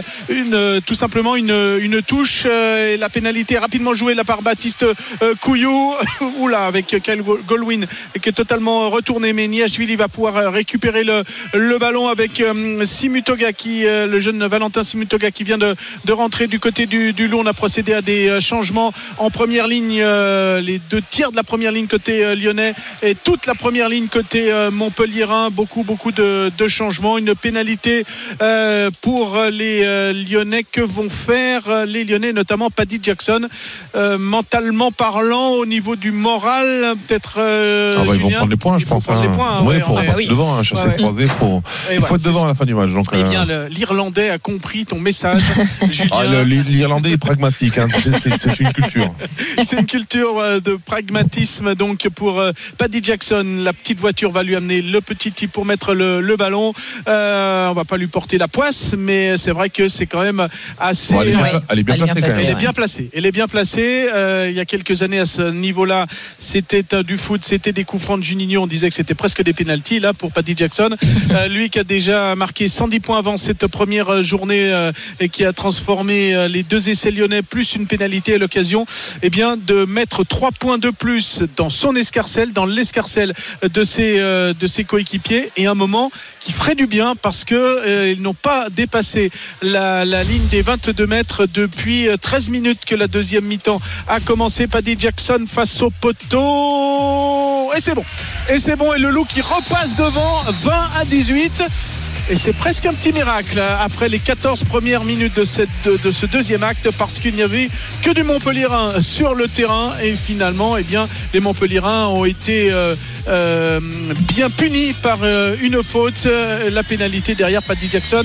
Le pragmatisme irlandais qui permet aux siens de repasser devant 20 à 18. Nous en sommes à la 54e. Ouais, c'était important de toute façon pour le loup, euh, Julien, de marquer des points aussi enfin Mmh, dans même cette sont seconde menés dans période. le jeu, même s'ils ils, ils ont du mal à tenir la balle, mais bon, quand tu viens dans le camp adverse, devant. il faut prendre les points et à la fin être devant, bien sûr. Ouais, être devant au score et puis on sent que dans le jeu c'est un peu plus compliqué euh, aussi donc prendre les points comme ça euh, sur pénalité celle-là elle était juste euh, devant les poteaux forcément c'est important. Ouais, ils ont du mal à trouver la clé, en tout cas Bah dans oui. le jeu, hein, pour marquer On les essais. Même la si en première ouais. il y a eu un essai de pénalité, un deuxième de Niajvi sur un exploit pas un, un peu personnel, mais c'est vrai que c'est important d'avoir un grand Paddy Jackson, en tout cas, qui met les points au pied. Ouais, et là c'est Montpellier, hein, Edouard, qui va tenter aussi de- d'aller de l'avant parce que eux aussi ils ont tout intérêt à, à gagner à ce match-là aujourd'hui. Oui, Julien.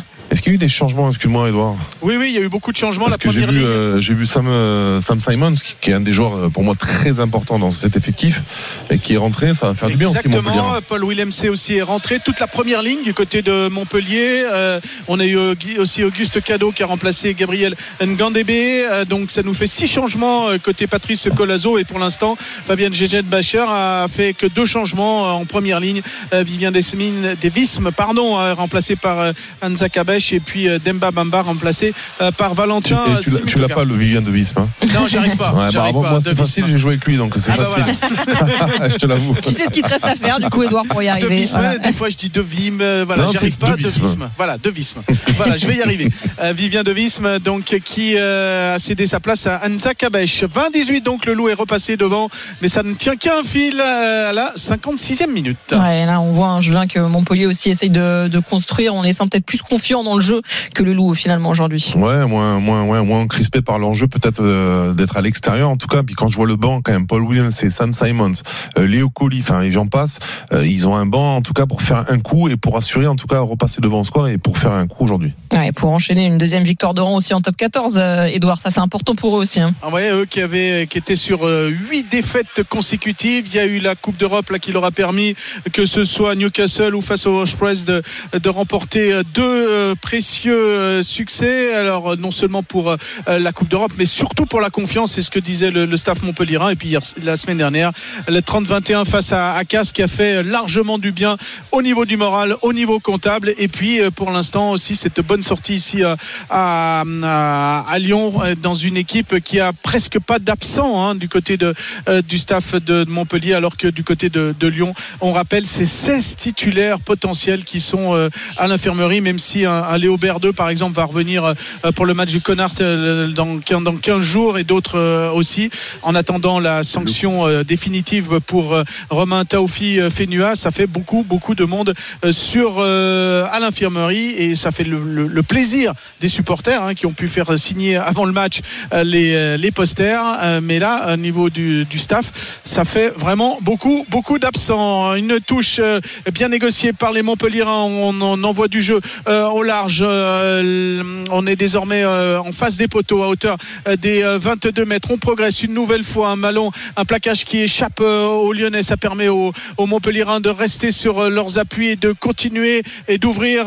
mais la bonne charge de Colwyn qui peut se récupérer le ballon. Non, finalement, il est encore Montpellierin. Énorme temps de jeu, énorme bagarre là pour récupérer le ballon. Il est toujours dans les pieds et plutôt les mains des Montpellierins avec Paul Willemse là qui va essayer de créer un point de fixation. Voilà qui est fait. On va ouvrir euh, côté gauche là-bas. On va encore ouvrir avec une, une série de, de passes. Les Montpellierins qui vont peut-être pouvoir. Ça y est, ils passent la ligne des euh, 22 58e minute. Énorme temps de jeu euh, pour les Montpellierins avec des euh, Lyonnais qui essayent de s'organiser. Pour l'instant, ils arrivent à en empêcher. Mais si finalement, peut-être là-bas, avec euh, Anthony Boutier, on est près de la ligne, la touche est sauvée par les. euh, Lyonnais, mais on va essayer de rejouer rapidement, trop rapidement pour les Montpellierins. Waouh, c'est sur un fil, sur un fil. c'est que l'avantage- fil. Ah ouais, c'est vraiment en- sur un fil. 58 minutes de jeu, 20 pour le Loup. Montpellier à 18, mais Montpellier a une touche pour essayer d'aller récupérer. Ah non, la touche va être pour, le, pour les Lyonnais, mais on voit par exemple Ninashvili et d'autres et qui ont les mains sur les genoux, essayer de récupérer leur souffle parce que là, il y a eu un énorme temps de jeu Montpellierin. Ouais, nous aussi, on va reprendre notre souffle. On va aller du côté de, de Vincennes, retrouver Frédéric Kita pour le quintet du jour. Salut Fred. Salut Flora, salut à tous. Dans le quintet avec le numéro 3, Ibiki Lowell, le grand animateur hein, qui se détache aux abords du poteau, qui va s'imposer dans cette épreuve devant le numéro 14, Eric The Hill, la troisième place côté corde pour le numéro 13, Happy. Donc une victoire hein, pour le grandissime favori de cette épreuve, le numéro 3, Ibiki Dewell, euh, qui s'est euh, baladé dans cette course pour s'imposer euh, facilement donc devant le numéro 14, Eric The Hill. Ensuite, en retrait, on a quand même un bon comportement de ce numéro 13, Happy. Et après, une arrivée qui, le numéro 7 hein, va prendre la quatrième place devant le numéro 11, Hip Hop au fort. Je récapitule l'arrivée provisoire du quintet. 3, 14, 13, 7 et 11. Les jeux d'argent et de hasard peuvent être dangereux. Perte d'argent, conflits familiaux, addiction. Retrouvez nos conseils sur joueurs-info-service.fr et au 09 74 75 13 13. Appel non surtaxé. 15h21 sur RMC, l'intégral sport revient dans quelques instants. On va suivre évidemment la suite de ce Lyon-Montpellier 20 à 18 pour euh, le Loup. C'est du top 14. On vous présentera aussi l'affiche qui vous attend à 16h entre Bayonne et le Racing 92. On ne bouge pas avec Julien Brugnot. On vous attend dans quelques instants sur RMC. RMC Intégral Sport. Flora Moussi. On est de retour dans l'intégral sport sur RMC. Il est 15h23. On est toujours avec euh, Julien Brugnon. On va vous parler du Bayonne Racing qui vous attend dans quelques instants. Euh, ce sera à 16h pour le coup d'envoi. Mais non, en ce moment, on suit ce Loup, Montpellier, Édouard Jet. Et bien difficile hein, de dire qui va sortir vainqueur euh, de ce match. hein. Ouais, l'heure de jeu à l'instant avec une touche toujours à l'avantage donc du Loup 20 à 18 une touche gagnée par les Lyonnais sur un lancer de Guillaume Marchand qui vient de, de rentrer mais derrière on a perdu le ballon le jeu est désormais dans le camp Montpellierin en hauteur euh, des euh, 40 mètres. On va pouvoir peut-être s'organiser alors qu'il a- continue à y avoir des, changements de, part et d'autre mais euh, les changements du côté du, Loup c'est plus de la jeunesse qui va rentrer en l'occurrence Hugo Vignol euh, à l'instant après Valentin Simutoga euh, des euh, espoirs qui euh, sont euh, mis dans le groupe professionnel euh, de l'équipe première tout simplement avec beaucoup beaucoup d'absence. Vincent Rattès qui euh, là-bas est pris. Le ballon qui est récupéré par euh, les euh, Montpellierins et l'arbitre qui intervient avec une pénalité euh, pour euh, les Montpellierins que vont-ils faire? Ils sont sur la ligne des 40 mètres euh, Julien ça se tente Ouais, c'est un peu fermé, ouais, je peu- pense que c'est un peu compliqué, même pour. euh, Eh, si. Ils le ouais. prennent? Ouais, ouais, ils la prennent. Ils Bon, prennent. c'est- C'est osé. Ouais. C'est osé. C'est osé. Ah, Donc, c'est osé, surtout quand tu connais la qualité, surtout le banc qui est rentré. Il marque beaucoup d'essais, notamment avec Sam Simons quand il pilote un peu le- les drives. Bon, moi, j'aurais pris, euh, j'aurais pris la touche. Alors, il est sur un bon angle. Il est sur la ligne des 40 mètres, presque collé euh, à la touche pour un, un droitier sur euh, ce coup-là. 20 à 18, euh, à l'instar de la première pénalité qu'il avait tenté euh, à la 43e Louis Carbonel. Eh bien, il avait permis à son équipe de repasser devant. Derrière, Paddy Jackson avait fait eh bien la même chose pour son équipe. Donc, pour l'instant, c'est un chassé-croisé. euh, 20 à 18. Qu'est-ce que ça va faire désormais à la 62e minute? On est du coup pour coup pour le moment. Coup pour coup, c'est des pénalités face aux pénalités. Euh, pour l'instant, la première de Lou Carbonel est passée, celle de Paddy Jackson qui lui a répondu. 20 à 18. Est-ce qu'ils vont repasser devant les Montpellierins avec euh, cette pénalité aux 40 mètres? Ah, J'ai l'impression qu'il y a de la précision. Alors, ça sera à Ouais, côté. ouais. Il n'y a pas assez de, de pas assez de puissance. C'était presque euh, bon, mais il a manqué euh, un petit peu de puissance et aussi un petit peu de, de précision au final. Donc le loup euh, reste devant 20 à 18 à la 62e minute. Edouard, tu peux le dire, hein, j'avais raison, du coup, il fallait taper en touche. Exactement, voilà. Mais rien ne dit que ça n'aurait abouti aussi. Ah, plus de certitude, bien sûr. Ah bon Ah, t'es comme ça, t'es comme ça. En tout cas, c'est l'occasion manquée pour, euh, pour Montpellier de repasser aussi devant euh, face euh, au Loup. Le top 14 qui se poursuit, on vous en parlait à 16h avec le choc des extrêmes entre Bayonne et le Racing 92, le leader en déplacement sur la pelouse du 11e. Paul Lafitte va commenter tout ça pour RMC. Salut Paul. Ah, bah Paul n'est pas là encore. Bah, on va attendre Bonjour, encore un petit peu. Bonjour Paul, tu veux faire le dialogue avec moi, euh, Ouais, Julien je, peux, je peux le faire avec toi, non? Bon, d'accord. On va parler tout à l'heure du Bayonne euh, Racing avec euh, avec euh, Paul. Je parlais des- du choc des extrêmes. euh, c'est un petit peu le cas. Euh, euh, Il y a euh, entre le leader et le 11e, euh, Julien. C'est vrai que le Racing, euh, bah, un petit peu de pression mine de rien avec la victoire dont on a parlé tout à l'heure hier, hier soir de, de l'UBB. Euh, Non, non, non. Enfin, euh, oui, la pression parce qu'ils sont bien à la première place, ça leur permet de voir venir les choses. Mais après, la pression, non, ils sont à l'extérieur, ils vont essayer d'aller faire le, le meilleur match possible à l'extérieur. Mais le, le, le Racing se déplace, voilà, euh, ils ont tout à gagner. C'est une équipe Bayonne qui n'a pas perdu un seul match euh, cette saison. C'est, elle est réputée depuis 2022, il me semble, la dernière équipe, c'est Grenoble, je crois, qui a Pro gagné. D2, ouais. qui a gagné là-bas en Pro D2. Donc, euh, ça serait peut-être les premiers. Donc, en fait, ils se déplacent là-bas sans pression avec une équipe qui est euh, qui, qui fait peur. En tout cas, quand on voit l'équipe alignée, elle fait très peur. Voilà, les Montpellier, les Racingmen vont aller se tester un peu en terre basque pour voir pour finir correctement cette fin d'année. On va voir ce que ça va donner. Paul Lafitte nous donnera évidemment, parce qu'il y a quelques changements aussi euh, à prévoir euh, des deux côtés. On va vous en parler dans quelques instants. On va retourner du côté de, de Gerland avec ce euh, Lyon-Montpellier qu'on suit en ce moment même. Un Bayonne Racing, ce sera à 16h pour le coup d'envoi que tu suivras d'ailleurs aussi, Julien, dans l'intégral Sport avec François Pinet tout à l'heure. Euh, C'est Lyon hein, qui a la balle pour le moment. Euh, Edouard qui essaye, hein, essaye hein, de, de, de conserver ce- ces deux petits points d'avance. Ouais, devant 15 570 spectateurs euh, qui euh, tremblent parce que la plupart ce sont des supporters euh, lyonnais, mais ils tremblent aussi parce qu'ils sont, sont supporters montpelliérains. Ils se disent qu'il y a peut-être un coup à faire. 20 à 18 donc pour euh, le loup, le loup qui va un petit peu mieux, euh, qui arrive à progresser avec euh, des charges de Niashvili. Là, on voit aussi euh, euh, Cal Goldwyn qui essaye de, de- de créer ce point de fixation. Les Lyonnais qui sont rentrés dans le camp euh, Montpellier. On va ressortir le ballon avec euh, Baptiste euh, Couillou, avec euh, Valentin Simutoga aussi qui, euh, qui est là. On va essayer de repasser derrière dans, dans l'autre sens avec Alfred Parisien, Cal Goldwyn. Encore une, une fois, on n'arrive pas à trouver les, les liés là-bas. euh, Ah, ils ont euh, du mal à ouais. enchaîner. hein. Les, les, les, les rucks sont longs, les libérations sont longues. Du coup, ça oblige, en tout cas, euh, Couillou, en tout cas, à, à se débarrasser du ballon au pied. Enfin, en tout cas, de, de mettre euh, les, les, les Montpelliérains sous pression. C'est dommage quand même, parce que si, quand ils arrivent à enchaîner les, les Lyonnais, ils sont aussi menaçants. Exactement, peut-être vont-ils y arriver avec Baptiste Couillou là, avec euh, Valentin Simutoga là. C'est pas uniquement avec sa chevelure hein, qu'on le voit euh, au-dessus des, des autres, avec peut-être cette passe sautée là euh, pour euh, Xavier Mignot qui va essayer avec Vincent Ratas pardon, ce petit coup de pied à suivre. Non, finalement, les Montpelliérains vont pouvoir se sauver sur ce coup. Il y Ah, avait ce un sera une mêlée à 5 quand même, parce que c'est, il me semble que Bouty est rentré avec.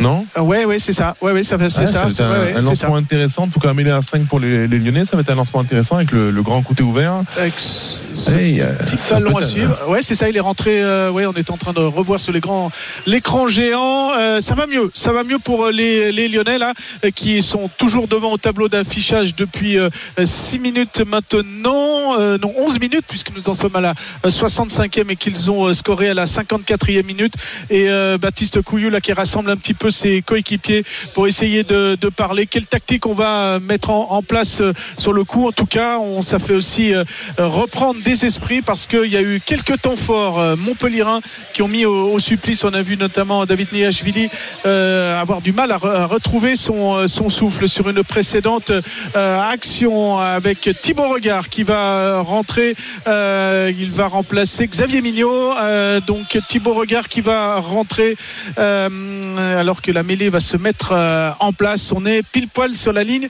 des euh, 5 mètres. C'était un bon temps fort pour les, les Lyonnais. Euh, Julien Florin il n'y en a pas eu beaucoup hein, en deuxième période. Euh, pour l'instant euh, il y a Ouais, eu Ils ont eu un gros passage à vide, hein, quasiment de 40 minutes, hein, en incluant la, la, la, la- la mi-temps. Mais c'est vrai que là, on sent que le, les Lyonnais ont repris un peu plus confiance, euh, occupent plus facilement, en tout cas, le, le, le camp Montpellierin. Et euh, voilà, à l'image de ce jeu au pied anodin, hein, où, euh, où très clairement, Ratez est sous pression, obligé de rentrer, en, euh, Goutier, pardon, est sous pression, obligé de rentrer dedans. Ben voilà, écoutez, euh, il s'appuie sur Ratez, Ratez, un ancien Montpellierin qui n'a pas été conservé là, dans l'effectif, donc du coup, un peu- un- peut-être un peu Un peu revanche. revanchard, bah oui. En tout cas, on n'est pas loin de la ligne alors. hein. Et voilà, on n'est pas loin de la ligne. Alors la mêlée, mon cher Julien, va mettre du temps, mais là, ce n'est pas une histoire d'avant euh, qui se jauge, c'est une histoire de, de coaching, puisque Thibaut Regard et puis euh, Takir euh, Abrahams sont euh, rentrés à la place de Godwin et de Xavier euh, Mignot euh, et euh, Baptiste Couillou, là qui a parlé avec ses coéquipiers. Et il y a peut-être un bon temps fort à négocier des Lyonnais qui ont bien négocié tout à l'heure euh, les temps euh, forts Montpellierin surtout. Ils ont su leur euh, faire euh, une, faute qui a permis à un moment donné à une belle sortie de, de balle euh, et c'est du coup eh bien les Montpellierins ne sont pas repassés devant et on rappelle aussi la pénalité de Louis Carbonel à la 62e où un certain Julien B avait dit il faut peut-être aller chercher la pénale touche euh, et que lui a plutôt euh, Louis Carbonel a plutôt tenté la pénalité des 40 mètres mais il n'y avait ni précision ni puissance et donc au final euh, on en restait à cet avantage pour le loup 20 à 18 euh, messieurs Ça, Euh, ça, ça, ça met du temps quand même. bah hein, oui, oui, se oui, ouais, je- te le laisse dire, hein, je te laisse dire. C'est les changements. C'est les changements. Non, c'est pas dû à la mêlée. Hein, c'est non, des non, c'est des changements, oui. De Thibaut Regard, C'est il y a c'est au aussi. quatrième arbitre aussi à, à s'organiser un peu, non hein, Parce Bah ouais, on un tire toujours peu, sur l'arbitre central. On peut tirer un peu sur le quatrième arbitre. Bah, disons que ça casse un petit peu aussi Bah le oui. rythme là pour les Lyonnais. Ah ouais. hein. Surtout que là, ils étaient sur un bon. Bah, c'est pour ça, hein. voilà. Alors, ils ont quand même toujours cette belle opportunité, puisqu'on est vraiment sur la ligne euh, des euh, 5 mètres, avec une introduction pour euh, Baptiste euh, Couillou, avec des Lyonnais qui sont euh, bien organisés. Ça y est, on est en place. La balle est lâchée dans la mêlée. Et la faute de la mêlée lyonnaise, elle est tournée. Et du coup, les Montpellierins qui vont pouvoir se, se dégager. Et là, ils sentent qu'ils ont fait un bon coup, les Montpellierins, Ah, en une- repoussant. Une belle défense en tout Ouais. cas de la, de la part de la mêlée montpelliéraine, un Simituga qui est euh, du côté lyonnais qui est pris totalement. C'est dommage parce que ce lancement, franchement, il, est- il aurait mérité d'être joué tellement il y avait il y avait de l'espace en tout cas pour les attaquants montpelliérains, euh, les trois quarts, euh, les, les trois quarts euh, lyonnais, pardon.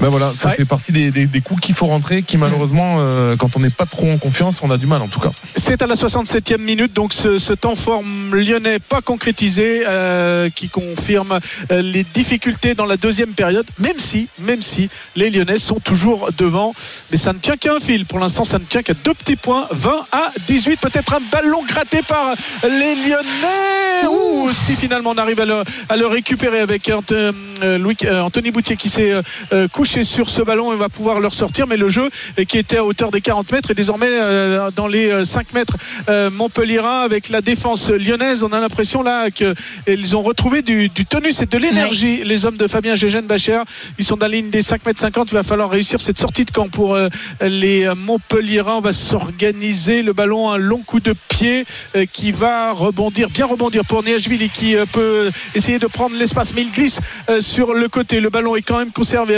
Baptiste Couillou pour Anza Kabesh euh, qui essaye de perforer, mais il va trouver euh, Paddy Jackson derrière avec euh, la, percée de Tariq Abrahams. Abrahams qui va ouvrir pour Diash Niashvili qui est venu dans l'intervalle. Les Lyonnais qui ont toujours le ballon, mais on ne progresse pas de façon euh, on progresse que de façon euh, latérale, ouais. Que de façon euh, latérale. On a même repoussé un petit peu derrière, même si Thibaut Regard là va essayer de se projeter. Il crée une première brèche. On va ressortir le ballon avec Baptiste Couillou, avec euh, Simu Toga aussi. Les Lyonnais qui progressent peu à peu. On est presque sur la ligne des 22. Ah, Paddy Jackson qui, manque complètement sa passe. L'avantage est laissé aux Montpellierins qui vont récupérer le ballon. Voilà un, nou- un nouveau temps fort pour les Lyonnais gâchés. Ce ballon qui, a, au moment où il voulait l'armer pour faire euh, cette Il a, touche. il y a pas eu un petit temps d'avant, là, de Patrick Jackson Oui, là, oui, c'est mais pas- l'arbitre a laissé l'avantage pour les Mont- Montpellierins. Euh, voilà, au moment où il voulait euh, armer sa, sa, sa- sa passe, là, le ballon lui a échappé. Et du coup, ça fait un en avant, mais l'arbitre a laissé le, le jeu puisque le ballon a été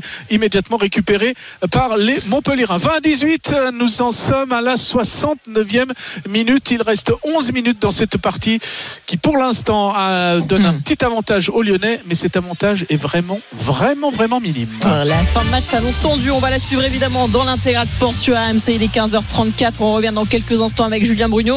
Et aussi pour vous présenter le match qui va suivre dans la foulée à 16h entre Bayonne et le Racing 92. À tout de suite sur RMC. RMC Intégral Sport. Flora Messi. On est de retour sur RMC, il est 15h37, vous êtes bien, vous êtes bien dans l'intégral sport avec euh, Julien Brugnon. On suit la fin de match tendu entre Lyon et Montpellier. C'est pas du foot, c'est du rugby, c'est bien du top 14 en ce 30 décembre. Édouard Jet, euh, ça va être chaud dans cette fin de match hein, pour garder ce petit avantage pour le loup. hein. Ouais, 20-18 pour le moment. Il reste 9 minutes, mais à l'image de chaque bâton, euh, ballon gratté euh, qui est presque validé comme si on venait de marquer un, un essai euh, par euh, des, deux équipes. C'est dire si euh, euh, vraiment euh, ça va être tendu jusqu'au bout. Et pour l'instant, les derniers à avoir valorisé comme ça un ballon gagné, euh, c'est, ce sont les, Lyonnais avec Baptiste Couillot qui a rangé un petit peu ses coéquipiers. Il était important ce, ballon sur un énorme temps fort Montpellier, des Montpellierins euh, qui sont dans l'avance et qui progressent. Ils sont sur la ligne des 40 euh, Lyonnais là qui avec Paul sait qui va essayer de, percer, mais le ballon va peut-être être non, c'est n'est pas récupéré par euh, les Lyonnais. Au contraire, les Montpellierins, hein, mais la défense lyonnaise et euh, Tarque-Boutet là sur, euh, on va arriver peut-être à saisir Paul Williams C, mais le ballon qui est repris par la Mositelle qui crée un point de fixation. On progresse, on arrive à, du côté de, de Montpellier. Énorme temps fort du côté de Montpellier. On essaye de passer à droite, on va passer à gauche. La ligne des euh, 22 euh, qui est franchie à l'instant. Non, dit la défense euh, lyonnaise qui repousse euh, les Montpellierins qui commettent un en avant. Euh, L'avantage est laissé aux, aux Lyonnais qui le récupèrent par David Niashvili et puis Michael Guillard. Le ballon qui est gardé un petit peu au chaud. On est toujours dans la même partie du terrain. les, les deux équipes qu'ils alternent un peu parce que depuis tout à l'heure ils font que utiliser les avants ou avoir des grands jeux au pied. Ça fatigue, c'est pas productif. Il va falloir proposer un petit peu plus de choses, notamment côté Montpellierin s'ils veulent emporter cette rencontre. Ouais, parce qu'on sent qu'il y a quand même les moyens, hein, même si les Montpellierins sont menés à Ah, 20 mais il faut varier, ils font, ils font que du jeu latéral, tu l'as dit très bien tout à l'heure, ils font du jeu latéral, il y a aucun, à Il y a- aucun il y a moment aucune des- percée, il y a des prises d'initiative, c'est très, c'est trop facile à défendre. C'est trop facile à, à défendre. Alors que là, les euh, Lyonnais ont peut-être la possibilité avec Niashvili, le petit crochet, il reste sur ses euh, appuis, il passe la ligne des, des 40 euh, mètres. On est dans le camp Montpellierin pour euh, les euh, Lyonnais avec Demba Bamba qui vient de rentrer, Paddy Jackson qui de re-rentrer, Thibaut Regard qui lui essaye de franchir la ligne des, des 40 mètres, mais on n'arrive toujours pas à avoir euh, cette progression et le ballon est gratté euh, par les Montpellierins et par euh, euh, Dakuwaka qui va être poussé en touche, euh, oui, qui va être poussé en touche par euh, C'est- Et c'est pas une mince affaire. Hein. Ouais. Ah, c'est du quand même judo, un là, ailier presque, là. atypique, Ouais. euh, Ouais. là, il doit bien faire 100, 105, 110 kilos, non? Euh, oui, c'est ça, ouais, c'est ça, 100 110 ouais, sur ma fiche. Euh, et là, Un et- 90, 110 kilos, bon, ben Bon voilà. ratio. euh, bon ratio. celui, celui qui s'est mis à l'aile parce qu'il a un peu peur du combat, était content là. C'est mal barré. ouais. Donc une nouvelle fois ce, ce ballon, euh, cette, euh, ce ballon d'une certaine manière gagné avec cette projection euh, en touche qui est bien appréciée par les Lyonnais qui se réunissent pour essayer de, de voir quelle tactique ils vont faire sur la touche à suivre avec euh, Guillaume Marchand euh, au lancer. Euh, la dernière touche des, des Lyonnais avait été euh, volée par les Montpellierans. On va voir le lancer, la récupération récupéré par euh, Michael Guillard euh, pour les euh, Lyonnais. On s'organise, on est sur la ligne médiane, pile poil.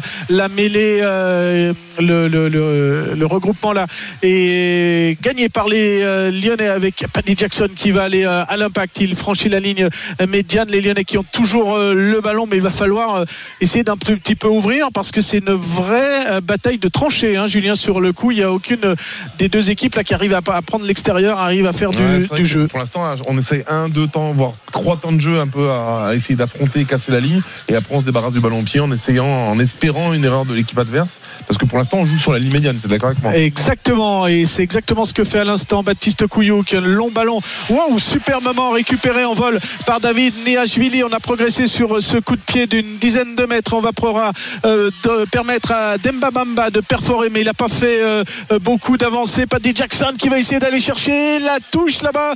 Ah, le ballon, non, qui va pas sortir, et on va pouvoir euh, repartir avec les Montpellierins. Le ballon directement euh, balancé euh, en touche. Le temps tourne, le temps tourne. 100 minutes de jeu et toujours cet avantage minime avantage pour les Lyonnais 20 à 18 mais pour l'instant dans 5 minutes si ce score est acquis eh bien il, fera leur bonheur pour enfin mettre des points dans l'escarcelle et puis dans la course au maintien parce que c'est ça dont il est question Mais dans oui. cette partie et notamment pour les Lyonnais eh bien ça ferait du bien juste avant le Tschö. Euh, le réveillon du nouvel an. 20-18 donc et il reste 4 petites minutes dans cette partie très très tendue.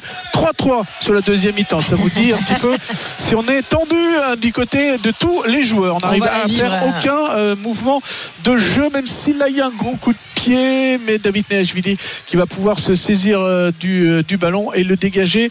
Mais mal dégagé il n'a pas trouvé la touche et les Montpellierins qui vont pouvoir repartir. 20-18 il reste 4 minutes dans cette partie évidemment cette fin de match avec toi, Edouard. On va juste quand même vous présenter les matchs qui vous attendent quasiment dans la foulée. hein. Là, si vous êtes des fans euh, de Top 14, vous êtes gâtés aujourd'hui à 16h, coup d'envoi de Bayonne euh, Racing. Et on va suivre tout ça avec Paul Lafitte tout à l'heure. Salut Paul Salut Flora, salut Julien, Salut, bonjour Paul. à toutes et à tous. On parlait justement avec euh, Julien tout à l'heure de cette équipe du, du Racing, un petit peu sous pression malgré tout après la victoire de l'UBB euh, hier. Et Camille, la grosse équipe aujourd'hui. hein. Oui, effectivement, euh, un très très beau 15 de, départ. hein, euh, des joueurs qui ont ciblé euh, cette rencontre ici à, Bayonne. On, le sait, on, pourra en parler. Bayonne a vaincu depuis quasiment deux ans, hein, si on pense à la Pro D2, mais également au top 14. Mais c'est vrai que le, Racing qui a déjà gagné cette saison à l'extérieur sur la pelouse de, Montpellier, qui a également gagné face au Stade français dans le, dans le derby entre les Franciliens et les Parisiens, se verrait bien signer une troisième victoire à l'extérieur et conforter, Flora, comme tu le précisais, c'est vrai, cette position de, de leader du, du top 14. Eux qui n'ont plus que deux petits points d'avance euh, sur l'Union Bordeaux-Bègles, euh, victorieux hier soir sur la pelouse de Clermont, au terme d'une magnifique euh, rencontre. Donc voilà, l'enjeu est simple pour le leader, s'imposer enfin sur cette pelouse de, de l'aviron bayonnais qui, de son côté, évidemment, a besoin de, de points. hein. Lorsqu'on regarde le classement, les bayonnais sont en train de glisser avec le succès d'Oriona hier soir. Ils sont désormais 11e, les joueurs de Greg Pata, le manager général des, des Ciels et Blancs. Donc victoire impérative pour les bayonnais face à l'ogre du Racing. Voilà les clés, en tout cas, de cette rencontre sous un beau soleil, Flora et Julien. 18 degrés au pied euh, de, des montagnes basques. Euh, Une magnifique après-midi de rugby, donc évidemment à vivre sur RMC. Ouais, pression peut-être plus finalement encore hein, Julien sur les épaules de, de Bayonne effectivement qui comme euh, Paul l'a dit bah, regarde plus derrière que devant maintenant euh, surtout après la claque reçue face à, à l'USAP le week-end dernier. Ouais, effectivement, les Bayonnais qui, étaient, qui nous ont euh, livré une saison incroyable la saison dernière. Mm. On est habitué maintenant à voir les Bayonnais euh, bien jouer, gagner à domicile. Donc finalement, cette pression, elle est euh, autant au classement, mais aussi à domicile, parce que finalement, ça a l'air si naturel que ça de qui gagne à domicile, mais ça met une chape de plomb un peu sur, sur ces Bayonnais qui se doivent de gagner maintenant à domicile. Les, les supporters qui sont de fervents supporters à, à Bayonne, hein, à- dans le Pays Basque, on aime beaucoup la- la- l'avion bayonnais. Pas- dans tout le Pays Basque, pardon. excuse-moi. Ouais, non, c'est sûr, Julien. Pays Basque. du Mais, côté de euh, Biarritz, c'est pas vraiment le. c'est pas le cas. là. C'est pas le même sentiment. D'ailleurs, petit aparté, quand on gagnait à Bayonne avant, on sortait à Biarritz et vice versa. Toi, c'était très Complètement. Non, je, je reviens. Non, mais c'est vrai que les, les Bayonnais sont euh, un peu décevants cette année. On attend, de- on attend depuis très longtemps des victoires à l'extérieur de la part des Bayonnais hein, qui, qui ont, qui ont une belle équipe. Mais bon, voilà. Aujourd'hui, ils reçoivent le Racing qui vient décomplexé, sous pression de, de l'UBB pour reprendre euh, tes euh, Tu as raison. Mais euh, c'est dangereux. C'est dangereux de se recevoir une équipe comme ça qui joue bien, qui maîtrise son rugby et qui, je pense, notamment avec Stuart Lancaster, va, va se servir de ce match à l'extérieur face à une équipe sous pression pour préparer les échéances européennes. On a parlé hein, de la grosse équipe du côté du Racing euh, Paul et il y a des absents en revanche un côté Bayonnais aujourd'hui. Euh, oui, et notamment euh, devant un des, des piliers de cette formation ciel et blanche. Euh, on pense notamment à Facundo Bosch, l'un des meilleurs marqueurs euh, d'essai. Également, bien Goudicelli qui ne sera pas là, sans parler de la perle Arthur Ituria qui fait eh bien le, le ménage en troisième ligne. Tous trois blessés ou en tout cas pas à 100%. Ce sont les mots de Greg Pata hier lors de la conférence de presse d'avant-match. Eh bien, ils ne seront pas là dans le paquet d'avant pour pousser derrière cette équipe de l'aviron bayonnais. Fa- Facundo Bosch et je trouve que l'équipe est totalement différente. Donc là, j'ai vu que c'était Thomas qui, qui, qui commencerait le Ouais, match, ouais. mais Facundo Bosch a une espèce de de d'aura qui, qui qui transmet, qui est incroyable. Le, le pack en tout cas des, des Bayonnais est totalement même l'équipe parce que souvent ils arrivent à quand ils se sentent pas en confiance, ils reviennent un peu sur les avants et quand il y a Facundo Bosch, c'est pas du tout la même. Tu le disais, c'est en plus c'est un marqueur, marqueur parce qu'en fait il, joue- il joue beaucoup en tout cas avec euh, le, le paquet quand il est sur le terrain. Donc c'est vraiment dommageable. Bayonne euh, Racing 90, coup d'envoi tout à l'heure à Alors, 16h avec toi, Paul. C'est Racing 92, Pas Racing tout seul. pas Racing 90. J'ai dit 90 90. C'est vrai Oui. Ah, C'est parce que c'est mon année de naissance, c'est pour ça. C'est pour ça, c'est une très bonne année, notamment pour le vin.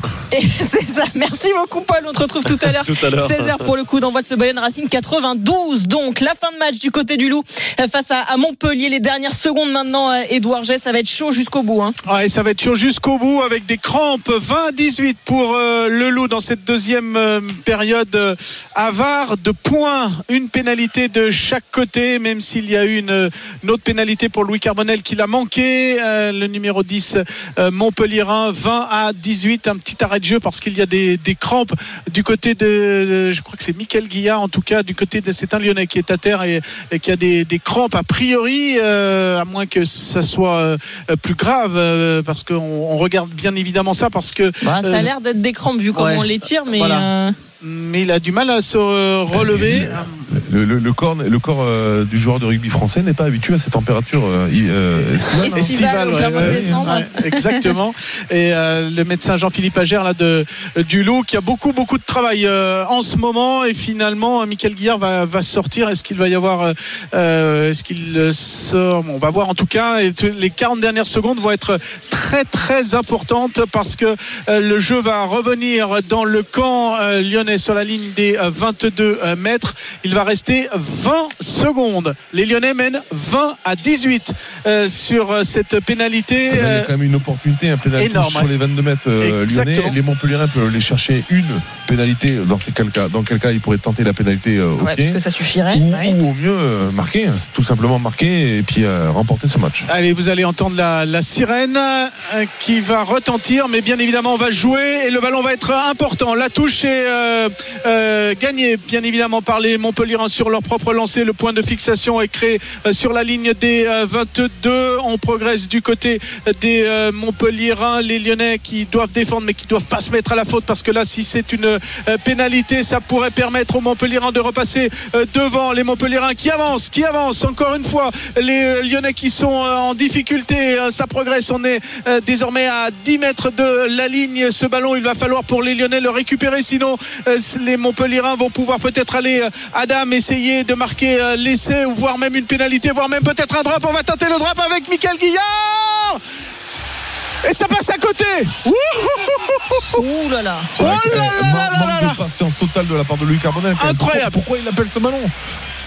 Incroyable. Il a, voulu être le sau- il a voulu être le, le sauveur de la patrie. C'est dommage. C'est dommage parce que les avants avancés, c'est dommage. Il y avait un ouais. super coup euh, à faire et le jeu qui bien évidemment se termine sur ce euh, coup de pied. On le voyait euh, entre les poteaux, cette, ce, ce drop tenté par Louis Carbonel à la dernière dernière seconde. Mais voilà le loup qui emporte cette rencontre au bout au bout du suspense. Julien Flora, je vous ai pas offert du grand rugby. Euh, Bah, c'est pas toi qui étais sur le terrain. hein. tu nous as gâté tes commentaires, mais bon, c'est pas toi malheureusement qui, qui jouait. Ah, mais là, en tout cas, c'était pas forcément du gros gros rugby, mais euh, l'essentiel, c'est pas les trois points parce qu'on n'est pas dans le foot, mais l'essentiel, c'est les quatre points euh, pour les Lyonnais, les euh, Et Montpellierins point qui pour ont les Montpellierins, un premier point de bonus cette, Ouais. saison. Et cette saison à, à l'extérieur. Mais elle va faire du, du bien, cette victoire euh, lyonnaise, acquis, not- acquise notamment en première période? Souvenez-vous du trou que les Lyonnais avaient fait 17 à 3 quand les Montpellierins étaient à 13 contre 15. Eh bien, ils ont tremblé jusqu'au bout, jusqu'à cette euh, tentative de drop qui est passée à côté, alors qu'il y avait peut-être bien évidemment mieux à faire. Mais c'est facile à dire depuis la tribune de presse. Et les Lyonnais, donc, qui s'imposent 20 à 18 et qui mettent fin à une longue série de défaites. 20 à 18, donc, pour le loup. Merci beaucoup, euh, Edouard. Euh, ouais, je te sens frustré hein, par cette fin de match, euh, Julien. Ouais, je pense que les, les, les, avant Montpellierens avaient fait le plus dur. Il y avait juste à être patient, garder le ballon, essayer d'avancer, aller chercher la pénalité. Et après, une fois l'avantage sifflé par Monsieur Descotes, pourquoi pas tenter le drop Mais bon, Mm. euh, c'était un peu précipité. Merci beaucoup, euh, Julien, d'avoir été avec moi. Tu restes évidemment sur RMC parce que l'intégral sport continue tout de suite avec François Pinet. Salut François. Salut Flora, vous avez vibré, on espère qu'il y aura du suspense aussi. Je te garde Julien avec Oui. moi parce qu'il y a soin, hein. deux matchs. Oui, je vais essayer, je vais essayer. Et il est fragile, je sais. Ouais, c'est pour ça que je dis ça. Bayonne Racing, c'est dans un instant, on va suivre ça en direct bien sûr. Et puis Toulon Stade français à partir de 18h sans oublier du foot. Il y a de la première ligue au programme Manchester City qui affronte Sheffield. Tout ça c'est sur RMC dans l'intégral sport. À tout de suite.